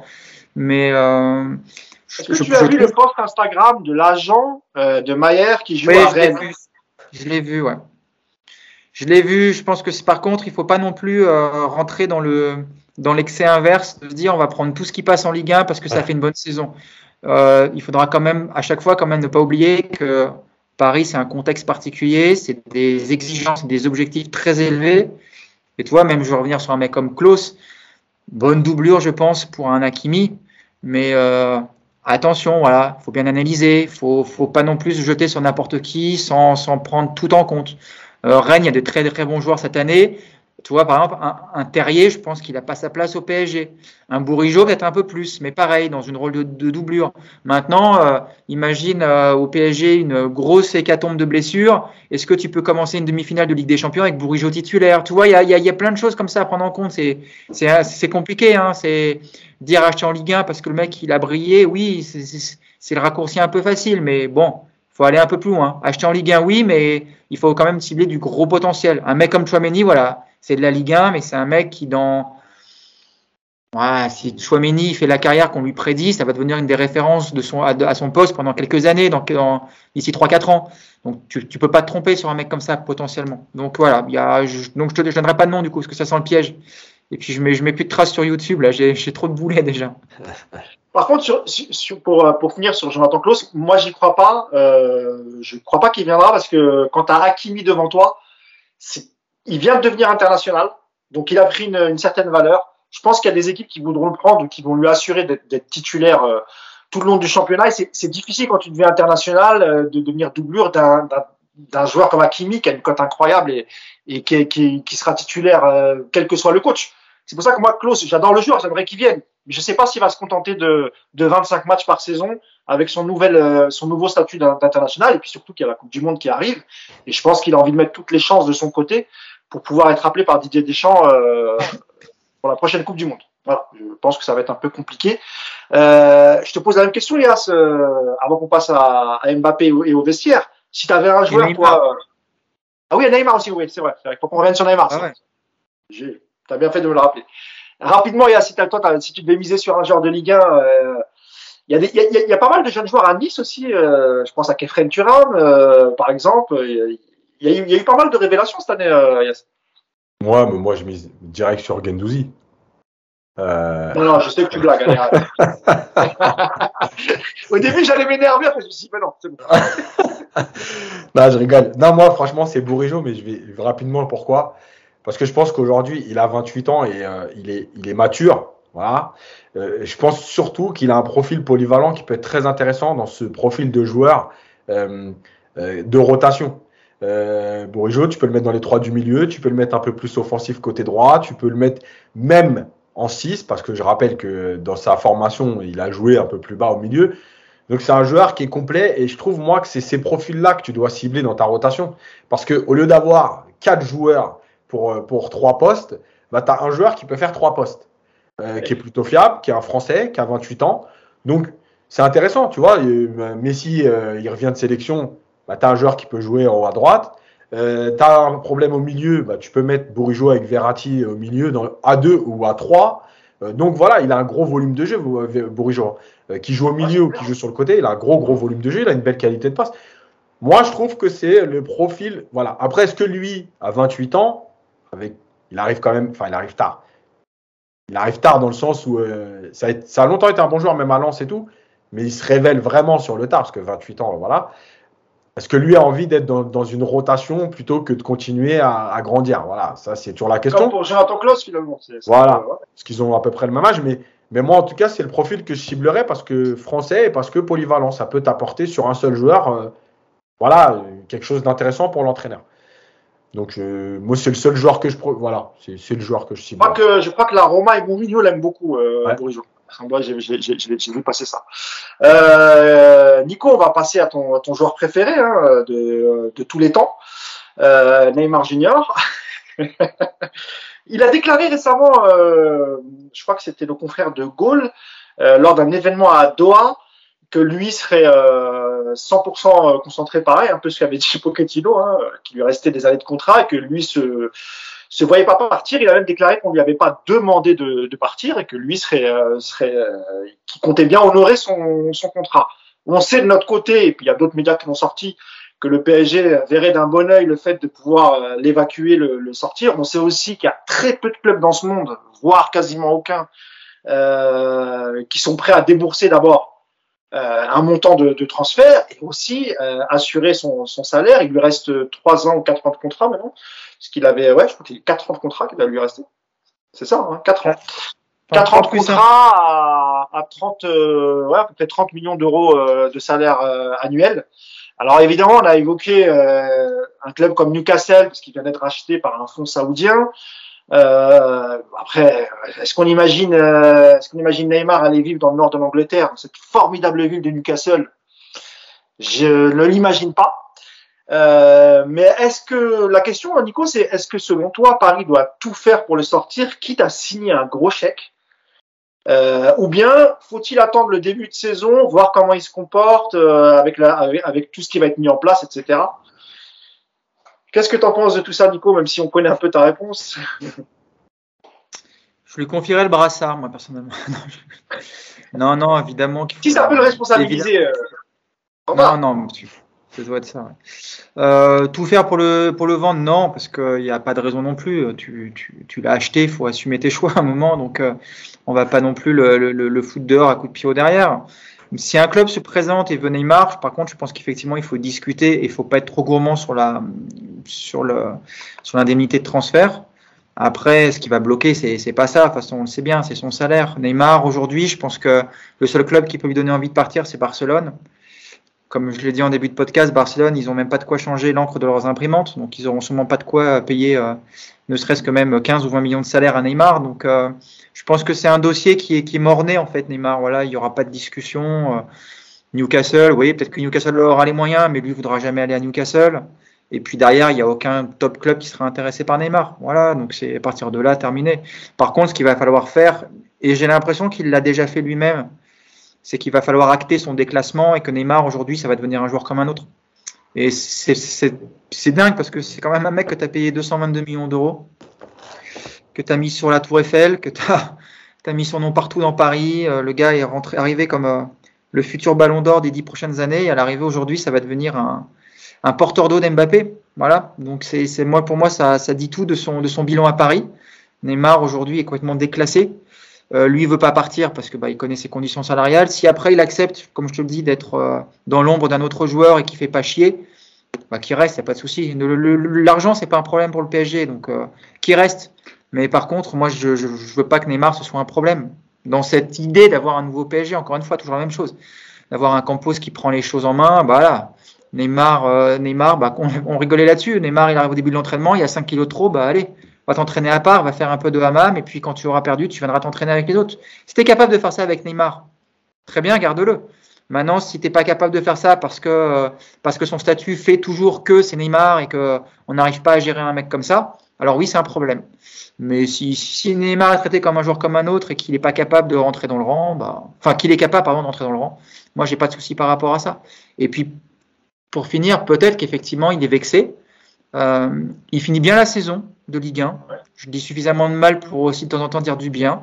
Il a très bien fini la saison de Ligue 1 malgré tout. Alors dans un contexte euh, qui, qui, qui a été ce qu'il a été, mais euh, j'ai pas les chiffres exacts, mais je crois que c'est il a marqué 10 buts, je crois, quelque chose comme ça. Il délivrait 5 passes, il me semble. 11, ouais. Ouais. D'accord, donc tu vois, c'est. Euh, D'ailleurs, il, il, il, a atteint le, le, cap symbolique des 100 buts avec le, le, PSG. Donc, il rentre dans le cercle fermé des, des, des joueurs qui ont marqué euh, au minimum 100 buts, toutes compétitions confondues avec, avec le Paris Saint-Germain. Donc, tu vois, c'est porteur d'espoir. Mais c'est aussi le problème de Neymar, c'est que depuis 5 ans, on n'a que des espoirs et puis après, on a des bas. Donc, euh, si on a un Neymar à la rentrée qui revient avec euh, une forme physique euh, un peu plus convaincante, qu'on retrouve un petit peu de légèreté dans ses déplacements, parce que ce qu'on voit en ce moment, c'est quand même très lourdeau, et que le mec, il est motivé par l'envie de montrer qu'il a encore du ballon et qu'il est capable de s'adapter et puis de rentrer dans un cadre collectif très bien, Maintenant, euh, si c'est encore le Neymar bouffi, si c'est le Neymar qui met six mois à se remettre d'une blessure, et si c'est le Neymar qui sur le terrain ne joue que pour sa gueule et qui s'énerve dès qu'il prend un coup, quitte à se prendre un carton rouge contre contre Metz en dernière journée de Ligue de Ligue 1, parce qu'on n'est pas assez fort, on a failli quand même vivre ça. Ce Neymar-là, moi, il, va me faire chier. Donc, euh, c'est dans, ses, dans ses pieds à lui, cette décision est dans sa tête. Mais il faut, à mon avis, que les gens aient compris qu'aujourd'hui, voilà, c'est le porteur de Mbappé, Neymar. Si lui, il a acté ça et que ça le dérange pas, bah, écoute, qu'il reste avec nous. Hein on fera avec. De toute façon, on n'a pas le choix. Même question, euh, Yacine. Est-ce que, euh, est-ce que Paris doit tout faire pour, euh, pour se séparer de Neymar ou au contraire, peut-être qu'avec ce nouveau projet, peut-être qu'il y a un nouveau déclic chez Neymar, peut-être qu'il va repartir d'un d'un bon pied parce qu'il sait qu'il n'y aura plus de passe droit et en même temps est-ce qu'on peut dire à un joueur qui est là depuis 5 ans maintenant à qui on a tout laissé faire tout pardonné tout laissé passer est-ce qu'aujourd'hui on peut même tout Luis Campos qu'il est? Est-ce qu'il peut arriver aujourd'hui et dire la récréation elle est finie c'est comme ci comme ci comme ci comme ça? Alors, euh, juste pour aller répondre à Nico, c'est 22 matchs en championnat, 13 buts et 6 passes décisives. C'est quand même pas mal. ce qui est dingue avec Neymar, c'est que même quand il foire les trois quarts de la saison, il est blessé, qu'il est absent, il a toujours des stats. C'est incroyable. Donc, euh, c'est pas rien. Je suis d'accord avec Nico sur le fait qu'il euh, a bien fini la saison. En fait, c'est juste logique puisqu'il a enchaîné les matchs. et, et, on le sait, quand il enchaîne les matchs, c'est quand même autre chose. Euh, moi, je pense qu'il y, y, a deux éléments. La première, c'est lui, en fait. Est-ce qu'il prend conscience de ce qu'il est devenu? Quand je dis ce qu'il est devenu, ça veut dire que euh, je ne sais plus à qui je regardais ça euh, la dernière fois, et quand tu vois la, la différence en, en termes d'appui, de démarrage, euh, et même en 2019 après ses blessures, et aujourd'hui, évidemment qu'il y a un gros problème.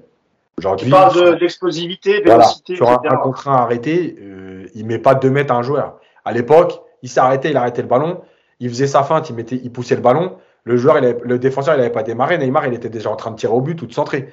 Donc, évidemment qu'il y a un problème là-dessus. Et moi, je pense que c'est pas rédhibitoire si tu as envie de te préparer et de t'investir.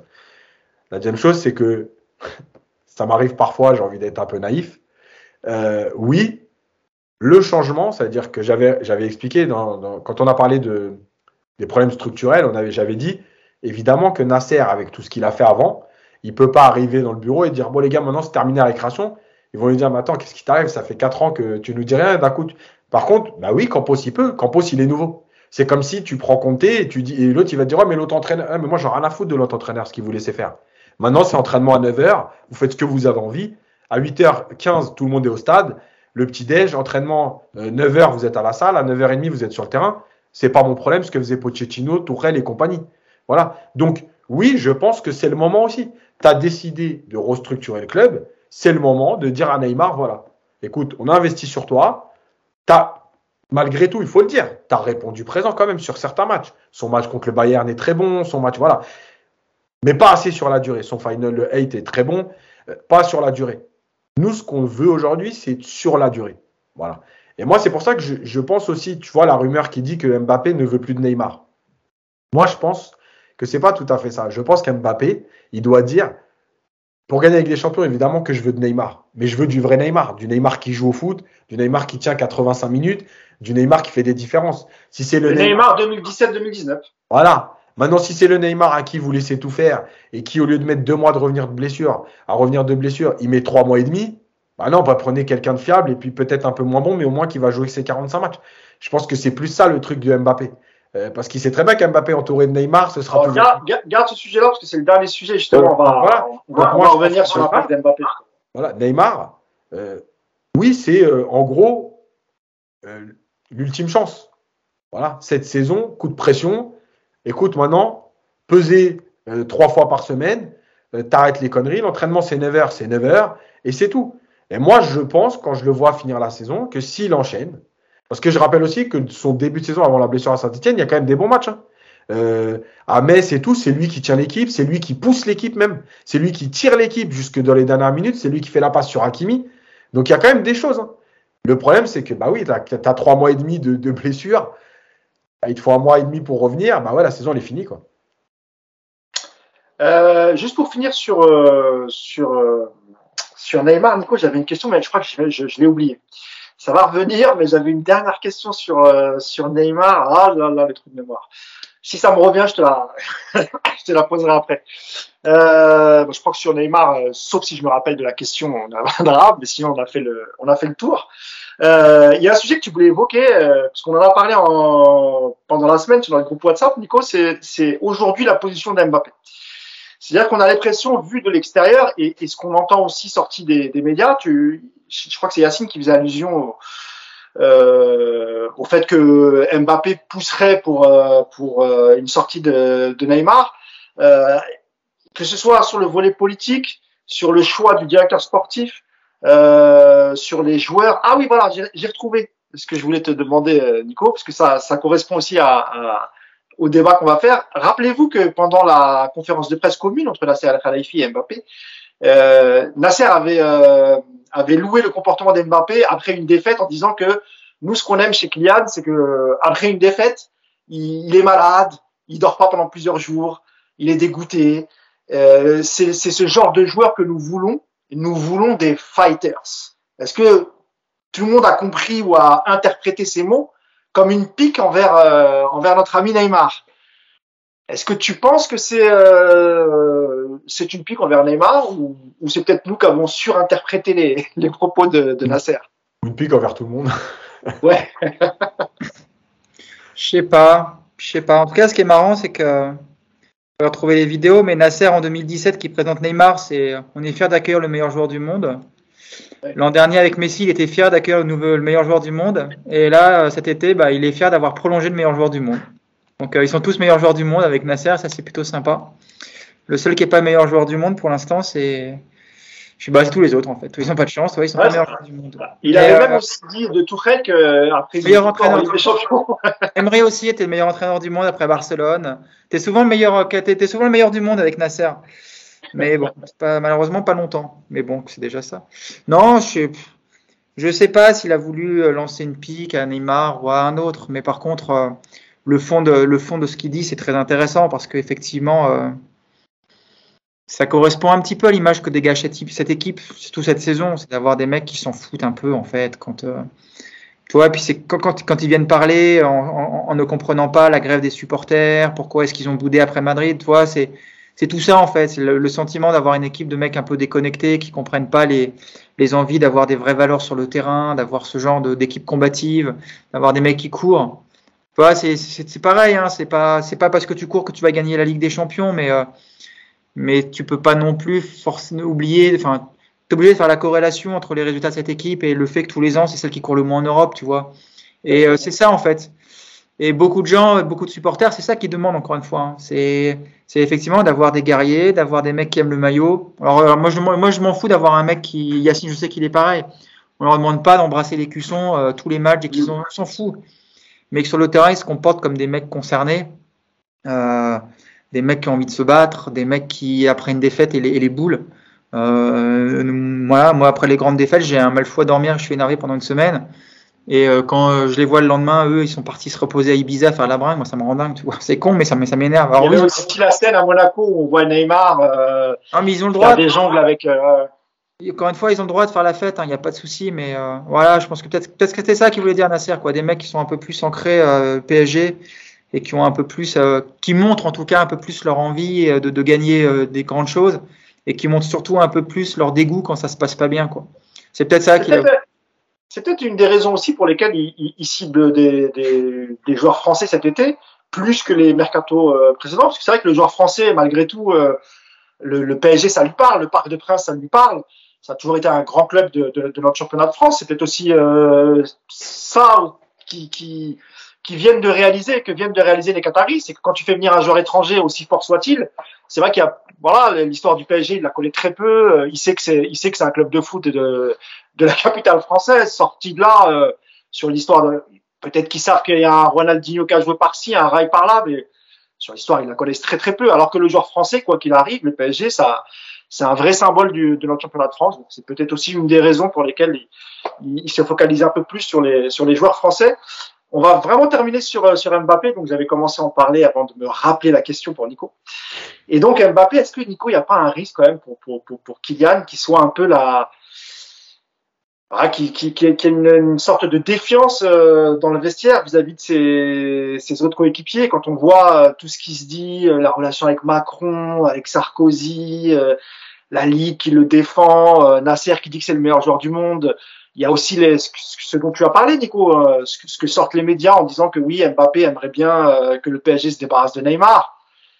Neymar, évidemment, on imagine que ses propos sont revenus à ses oreilles. Est-ce qu'il n'y a pas un risque aussi de ce côté-là, euh, Nicolas, qu'on fasse d'Mbappé le, voilà, un peu le chouchou du président, ce qui était un peu Thiago Silva à l'époque, hein, quand, quand il arrive.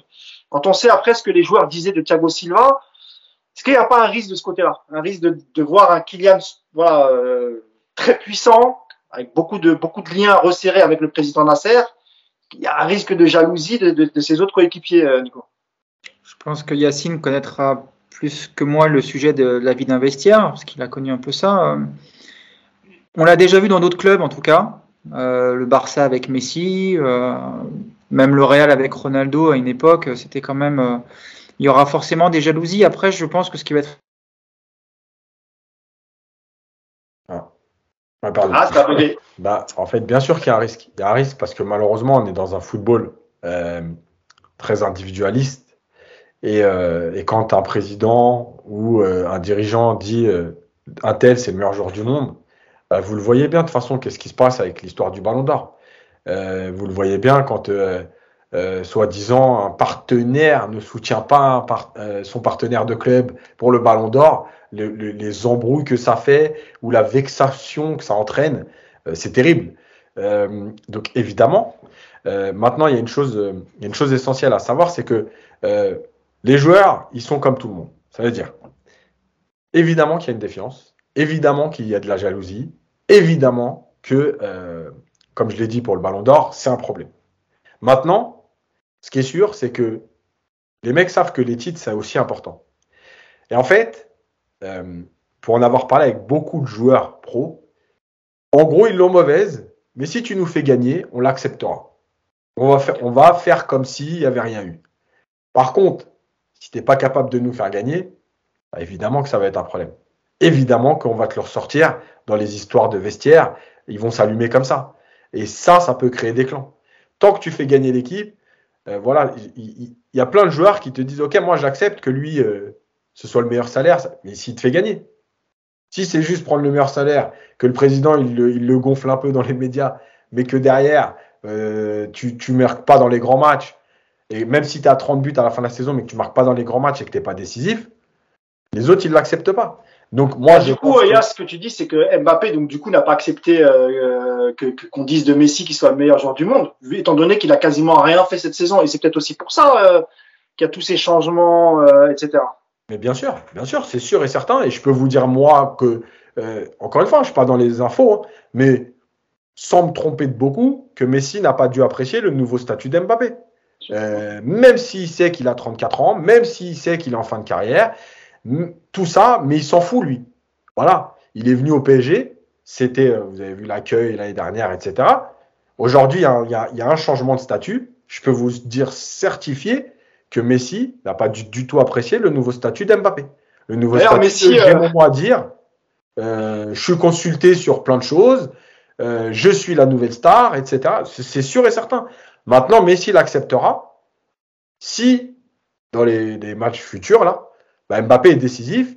Tu ramènes la Ligue des Champions. Messi sait très bien que même si c'est Mbappé qui est décisif, le fait que Messi soit euh, dans l'équipe qui gagne la Ligue des Champions avec le PSG, évidemment, il rentre dans la légende. Puisqu'on a dit qu'il pouvait réussir qu'à Barcelone et il va ramener la Ligue des... Même si c'est Mbappé qui marque le but décisif. Tu vois ce que je veux dire? Par ouais, contre, si à un moment donné Mbappé se comporte pas bien, ça va faire des étincelles. Il a dû apprécier Messi la petite soirée euh, sur la pelouse du parc samedi où personne ne l'a calculé. Il était, euh, il était parmi Dagba, Vinaldo. C'était un joueur comme un autre. C'était marrant à voir quand même. Neymar pareil. C'était assez drôle. Euh, Nico. Après, après, ils se plaignent tous. Ils se plaignent tous de jamais pouvoir rien faire tranquillement. Hein. Ils vont pas se plaindre d'être tranquille, non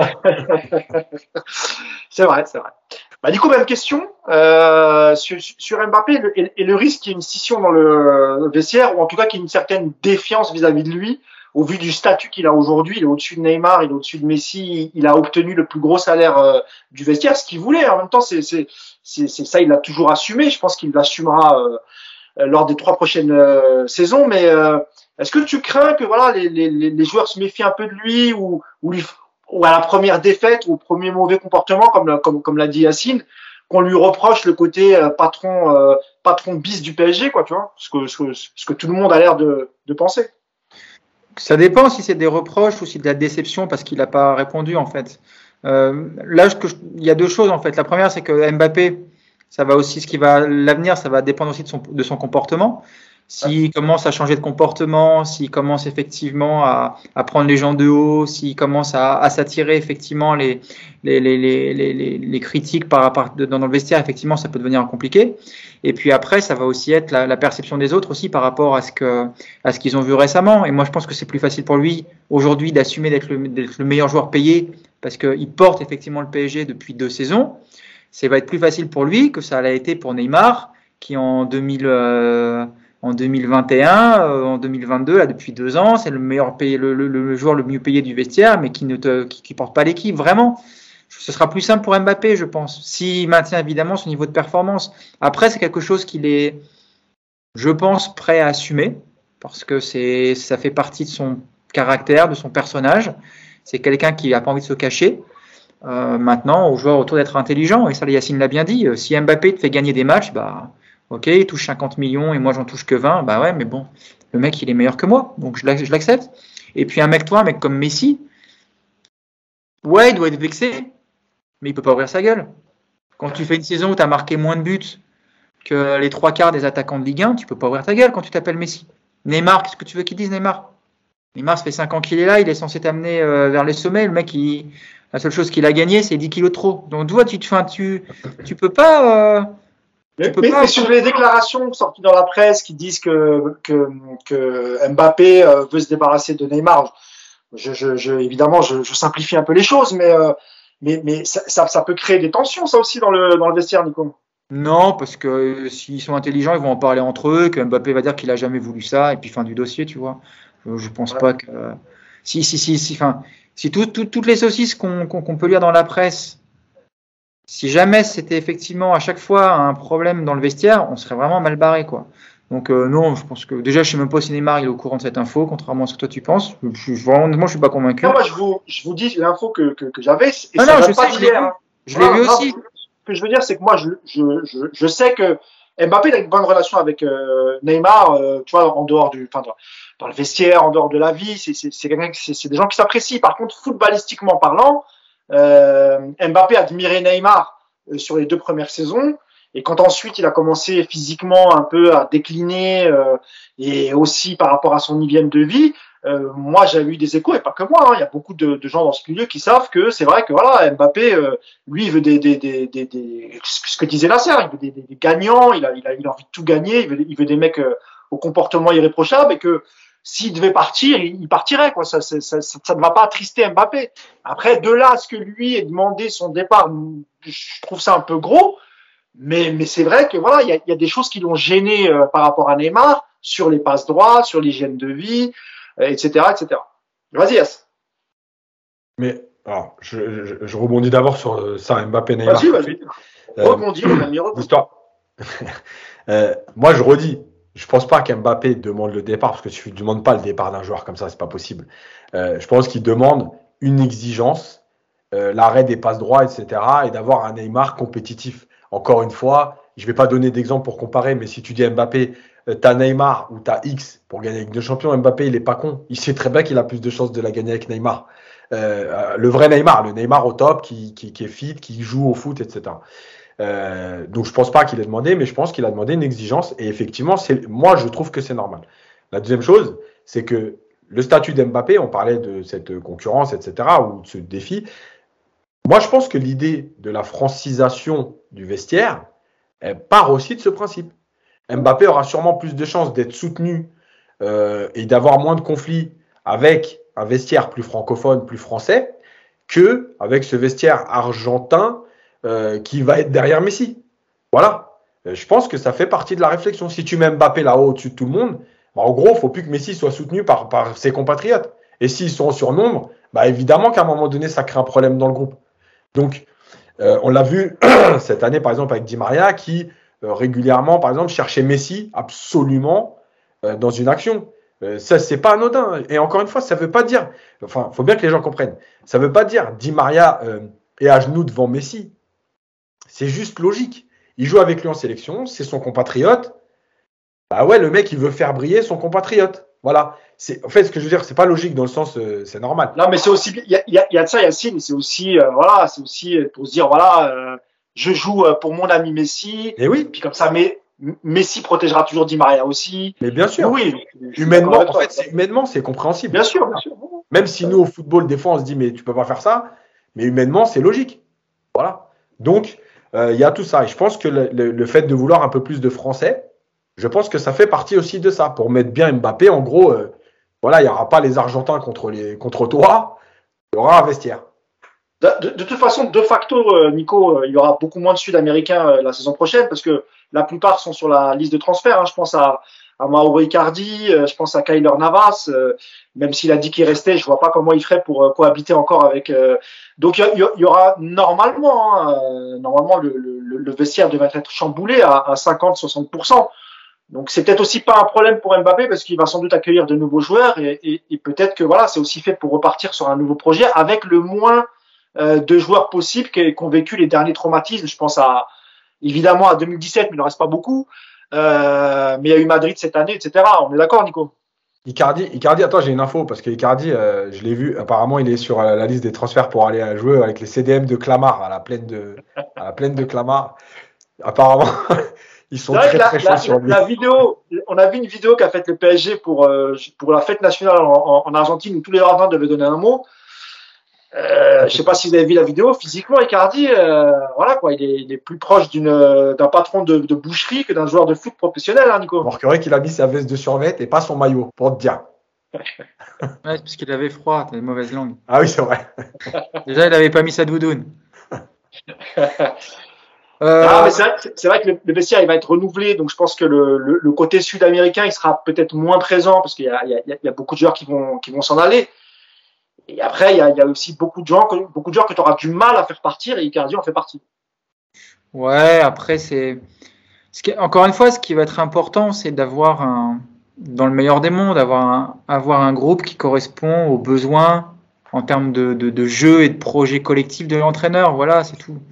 Moi, j'ai rien contre les Sud-Américains dans l'absolu. Si le nouveau coach il arrive et qu'il estime qu'un mec comme Icardi s'inscrit dans son projet de jeu, euh, qu'Icardi perd ses 25 kilos de trop et qu'il arrête de jouer euh, euh, comme il a joué cette saison, moi j'ai rien contre Icardi.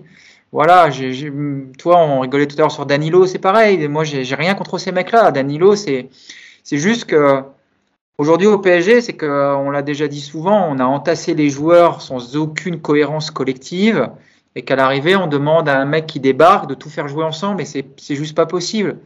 Si demain, bah, si demain, tu as un coach qui arrive euh, et qui estime que bah, sur les 25 joueurs actuellement sous contrat, il faut en garder seulement 18 parce que ça correspond à ce qu'il veut faire, que les 7 autres, ils doivent partir et que c'est que des Sud-Américains, bah, euh, voilà, ce sera les Sud-Américains. Mais si, s'il y en a 7 qui restent dans les Sud-Américains, bah, pourquoi pas? Moi, je te dis, j'ai rien contre ça. Après, il y a juste effectivement une autre chose qui est sortie cette année et qui, qui existe vraiment au PSG, c'est cette histoire de clan. Mais je pense aussi que les clans, ils ont été exacerbés parce que les résultats et le jeu n'ont pas été bons. Euh, bizarrement, les clans, euh, on en parlait de, enfin, on a toujours parlé des clans dans les vestiaires, au PSG comme ailleurs, sauf que quand tu gagnes, les clans, bah, ils sont pas problématiques, tu vois. Tous ces problèmes-là, ils deviennent, euh, ils remontent vraiment à la surface quand, quand les résultats suivent pas ou quand il y a déception. Donc, euh, donc voilà. Moi, je, je, je, vous dis, dans le choix du coach comme dans le choix des joueurs, ce que, ce que j'attends, c'est une vraie cohérence et euh, qu'on qu fasse du recrutement par rapport à, à, à des, des, choses très précises. Tu vois, par exemple, on a parlé d'Embélé pour remplacer Di Maria, donc on a dit pourquoi moi j'aimais pas Dembélé. Il euh, y a un mec que Campos aime beaucoup, c'est euh, Nicolas Pepe. Voilà, c'est un mec qu'il a longtemps vu. Moi, j'aime pas spécialement Nicolas Pepe, mais si Campos et le nouveau coach estiment que ce mec-là s'inscrit dans un cadre collectif et que ce mec-là, on va pouvoir en tirer quelque chose de bénéfique, j'ai envie de dire, bah, prenez Pépé. Moi, j'ai pas d'a priori. Je veux voir, voilà. Je veux voir une équipe, je veux voir si Campos est capable de bâtir un collectif avec un entraîneur qui, qui s'inscrit là-dedans, c'est tout. Ça va pas plus loin que ça. Et les noms, tout ça, euh, voilà, on n'a pas parlé de Pogba dans ce podcast, mais euh, c'est pareil. Si, tu me, Campos m'explique que Pogba il est parfait pour son projet, bah allez, vas-y, tant pis, prends Pogba. Moi, je suis, je suis pas contre ça. Hein. Mais voilà, faisons Sur, sur Pogba, les, les, les dernières infos, c'est qu'effectivement, il aurait un accord avec, euh, avec la Juve, dont le salaire euh, serait moins que ce qu'avait proposé a priori Leonardo euh, quand il était sur le, sur le dossier. Mais là aussi, il y a beaucoup d'infos contradictoires. Certains disent que c'est fait, d'autres disent non, pas du tout, que Paris est toujours dans la course, etc. On en saura un peu plus dans, dans, dans, dans quelques jours. Tu voulais ajouter un, un, un mot Dans le sens de Nico, rapidement sur les, les recrues. évidemment que tu sais, enfin, nous, on suit le foot, donc on voit jouer les joueurs. Mais rappelez-vous, par exemple, de De, de Bruyne euh, à Chelsea, son passage à Wolfsburg, ce qu'il est devenu à City. En fait, il n'y a pas de certitude chez les joueurs aussi. C'est-à-dire qu'un joueur qui. Mohamed Salah, là, à Chelsea. C'était le deuxième exemple que j'avais. Voilà, c'est pareil. Il est à Chelsea, il va à la Roma, et aujourd'hui à Liverpool, il est intouchable. Euh, parce qu'il n'y a pas de certitude. C'est le foot aussi, c'est aussi euh, le bon club que tu rencontres parce que c'est l'environnement qui te convient. C'est le bon coach dans le même club, tu, tu, prends deux coachs différents, il y en a un qui te fait progresser, il y en a un qui te tue. Euh, et pourtant, c'est le même club. Donc, je suis comme Nico, moi aussi, il n'y a pas d'a priori. Parce qu'il y a des noms qui vont sortir, les gens vont dire Ah non, non, non. Oh, non, il n'y a pas de oui, non. Par contre, il y a, y a, quand même un contexte à avoir et un comportement à avoir. Ça, c'est sûr. Mais tu vas voir que, excuse-moi, tu vas voir que les supporters qui sont les premiers à réclamer moins de bling-bling et plus de cohérence, tu vas voir que ben, je, t'ai cité Nicolas Pépé comme ça parmi d'autres, mais demain tu signes Nicolas Pépé, je peux, mais c'est sûr que ça, il va se faire déglinguer avant même d'avoir signé. Ça veut dire, mais c'est quoi ce mec-là? Il n'a pas le niveau. Il y a un moment, il va juste falloir qu'on se, voilà, on a vu le bling bling ce que ça donnait, on a essayé, on n'a pas été loin de la gagner la Ligue des Champions, ça n'a pas marché, on a vu toutes les limites de ce système. Si on veut partir sur autre chose, bah faisons-le, mais donnons du crédit aux personnes à qui on va confier ce projet. Et puis, attendons un peu. Il faut juger sur pièce. Hmm. Nicolas, ce que tu dis, c'est déjà le cas. Ne serait-ce qu'avec l'entraîneur. Je ne sais pas si vous avez vu le hashtag ridicule. J'en peux plus, moi, de ces comptes parisiens qui, qui, qui, qui, font les animateurs sur les réseaux sociaux en lançant des hashtags. On dirait qu'on a trois ans, Zidane ou rien. mais sérieusement, c'est exactement ce qu'on a vécu ces, ces, ces, ces dix dernières années où tu n'as pas de choix cohérent, où tu as un, un, un, président de club qui va discuter avec, euh, avec un, un entraîneur, tu as le directeur sportif qui discute avec d'autres entraîneurs. Ensuite, on explique au directeur sportif que non, euh, tu n'as pas le droit de choisir l'entraîneur, ce qui a donné des, des situations euh, voilà, de conflits interminables entre Antonio Henrique et, et, et, Thomas Tuchel. On a vu la même chose ensuite avec euh, avec euh, Leonardo et Thomas Tuchel, Leonardo et Pochettino, parce que tous ont voulu venir avec l'entraîneur. Alors je dis pas que ça aurait été une réussite, évidemment, mais c'est vrai que c'est plus simple quand tu choisis ton, ton entraîneur, parce que l'entraîneur, euh, si tu le choisis, il, il, forcément c'est qu'il y a de la confiance en, en, entre les deux. Donc l'entraîneur peut euh, gérer la partie sportive sans être pollué par toutes ces, ces histoires de transfert, de choix, etc. Et d'un autre côté, le directeur sportif fait son marché, regarde ce qu'il y a sur le marché, en parle aux joueurs, en parle à l'entraîneur. Voilà, il y a, pour ce poste, il y a trois profils. Pour celui-là, il y en a deux, il y en a trois. Qu'est-ce que tu en penses? Il y a un véritable échange. Mais c'est le directeur sportif, néanmoins, qui prend la décision à la fin et pas, et, et, et pas l'entraîneur. Et quand on voit, évidemment, effectivement, ce que tu dis, Nico, sur, sur ces, ces, ces, ces supporters qui réclament, qui, qui, voilà, qui distribuent les bons et les mauvais points sur les joueurs, sur les entraîneurs, etc., alors qu'ils ne sont pas du tout du métier et qu'on a l'impression qu'ils jouent à football manager, c'est insupportable. Et, l'exemple Zidane, c'est tout à fait ça. C'est histoire de dire, on a un nom, on a Zidane. Et quand, les premiers noms sont sortis, je te laisse la parole après, hein, les Amorim, euh, Mota, etc., c'est les mêmes. Oh non, nous on est le PSG, nous ceci, nous cela. Il faut prendre exemple sur d'autres clubs, les amis. Regardez, les coachs qui signent dans d'autres clubs, le jeu qui, développe. On parlait d'Amorim au Sporting, mais mais il y en a d'autres. Vas-y, As. Justement, pour terminer là-dessus et aller dans ton sens, je rappelle que Klopp, quand il signe à Liverpool, c'est pas non plus l'entraîneur le plus coté du monde. Qu'au bout de six mois, il est sur la sellette, mais que Liverpool a un projet et qu'il le laisse continuer malgré l'affront des supporters qui commençaient à, à demander son renvoi. Il le laisse travailler. Je vous signale juste au cas où que c'est trois finales de Ligue des Champions en cinq ans. Euh, c'est un titre de champion que Liverpool n'avait pas gagné depuis 30 ans. Euh, Une voilà. finale d'Europa League, hein, perdu contre Voilà, ouais. Et aujourd'hui, quand tu entends les gens parler, si tu leur dis Klopp, ils disent Ah ouais, mais moi je veux Klopp. Mais il y a 5 ans, vous ne le vouliez pas. Mais il y a un club qui l'a laissé travailler. Et ouais, parce que tu parlais, tu vois, tu parlais d'Amorim tout à l'heure, jeune, jeune entraîneur qui fait du beau jeu. On peut, est-ce qu'on peut aussi te comparer un peu avec Nagelsmann, même si ouais, ça s'est ouais. pas très très bien passé cette saison Bayern. Quand je dis très très bien passé, ils sont, ils sont tout de même champions d'Allemagne, hein, mais sortis prématurément euh, de Ligue des Champions et éliminés en, en Coupe d'Allemagne. Euh, bon, je pense qu'on a fait le, le tour, messieurs. Moins que vous vouliez ajouter une dernière chose. C'est bon. Tout va bien. Ouais. Alors moi, juste deux, deux petites infos avant de conclure le, le podcast. On a appris cette semaine que l'entraîneur, euh, le coach des féminines, Didier Olé-Nicole, a été suspendu par le PSG, ce que notamment notre camarade euh, Romain Molinac avait sorti une, une affaire. Alors, c'est faut, faut cho- bien choisir les mots, hein, parce que dans le déclaration du PSG, on parle de comportement inapproprié. Euh, Romain ce va plus loin, parle, voilà, parle au conditionnel d'une agression sexuelle, etc. Donc bref, il devrait être euh, remplacé. Il y a déjà des noms qui qui circulent. Et la deuxième info, c'est sur Pablo Sarabia. On, on cherchait un remplaçant à Di Maria. Euh, Pablo, on a sorti un papier récemment. Donc Pablo Sarabia va évidemment revenir cet été au, au- Paris Saint-Germain. Il pourrait aussi prétendre à une place euh, euh, dans le 11 titulaire, mais lui a beaucoup de doutes et, euh, et voilà, il se demande s'il poursuivra l'aventure au PSG parce que il y a la Coupe du Monde aussi pour pour lui en Espagne. Il a, il a joué plus de 40 matchs avec le Sporting.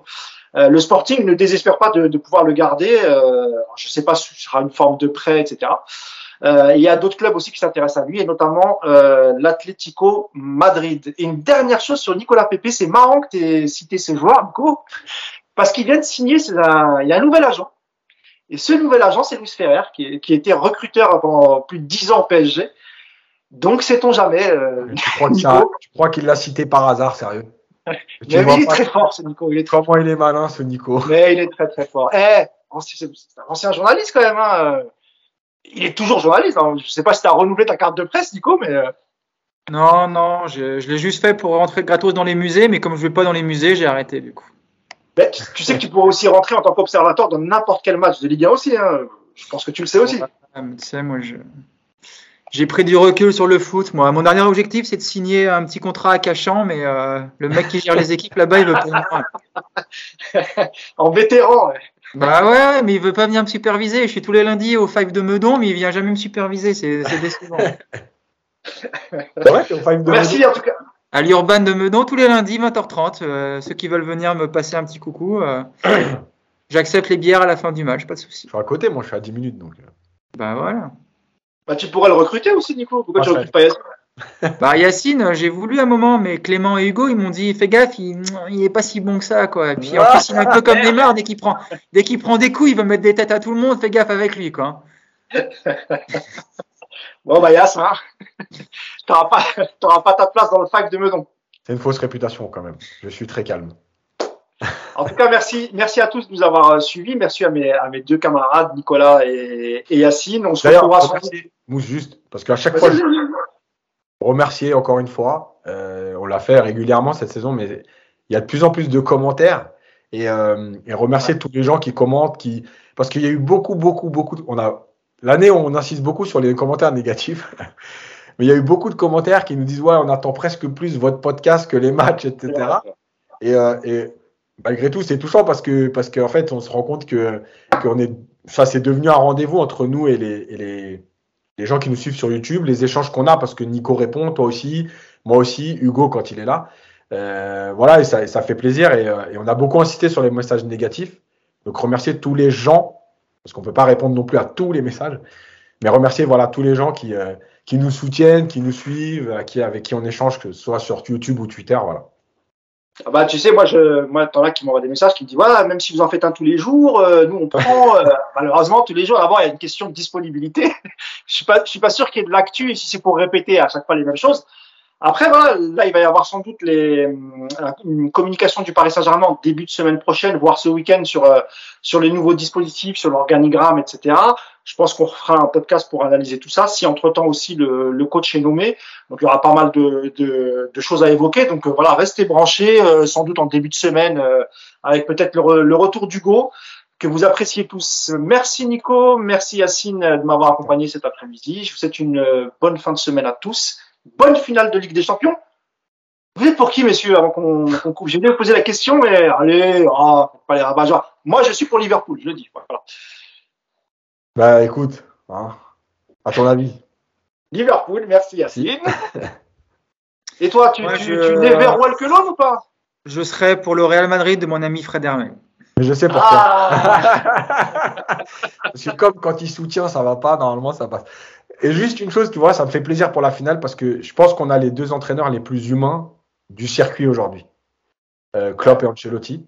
Donc même si je soutiens pas le Real, euh, voilà, les deux, les deux coachs, je trouve que c'est les deux coachs qui, ouais, le plus humain, les plus attachants. Euh, voilà, il se passe quelque chose avec eux et, et je suis quand même content euh, là-dessus aussi pour pour eux. Klopp, Klopp, Klopp qui pourrait perdre cet été d'un seul coup Mané et, et Mohamed Salah qui n'ont toujours pas prolongé et Salah, ça se complique vraiment, paraît-il. Donc euh, et je sais que le Real Madrid a un œil dessus, Paris avait un œil dessus aussi. Je suis pas sûr qu'avec Campos, ce type de joueur, ça ça l'intéresse. Je, je, je, pense que lui, il est vraiment, il va cibler beaucoup de jeunes euh, joueurs talentueux, euh, dont d'où la piste Ikitike, mais on reviendra dessus euh, la semaine prochaine. Merci à tous, merci Nicolas, merci Yacine, et à bientôt. Bye.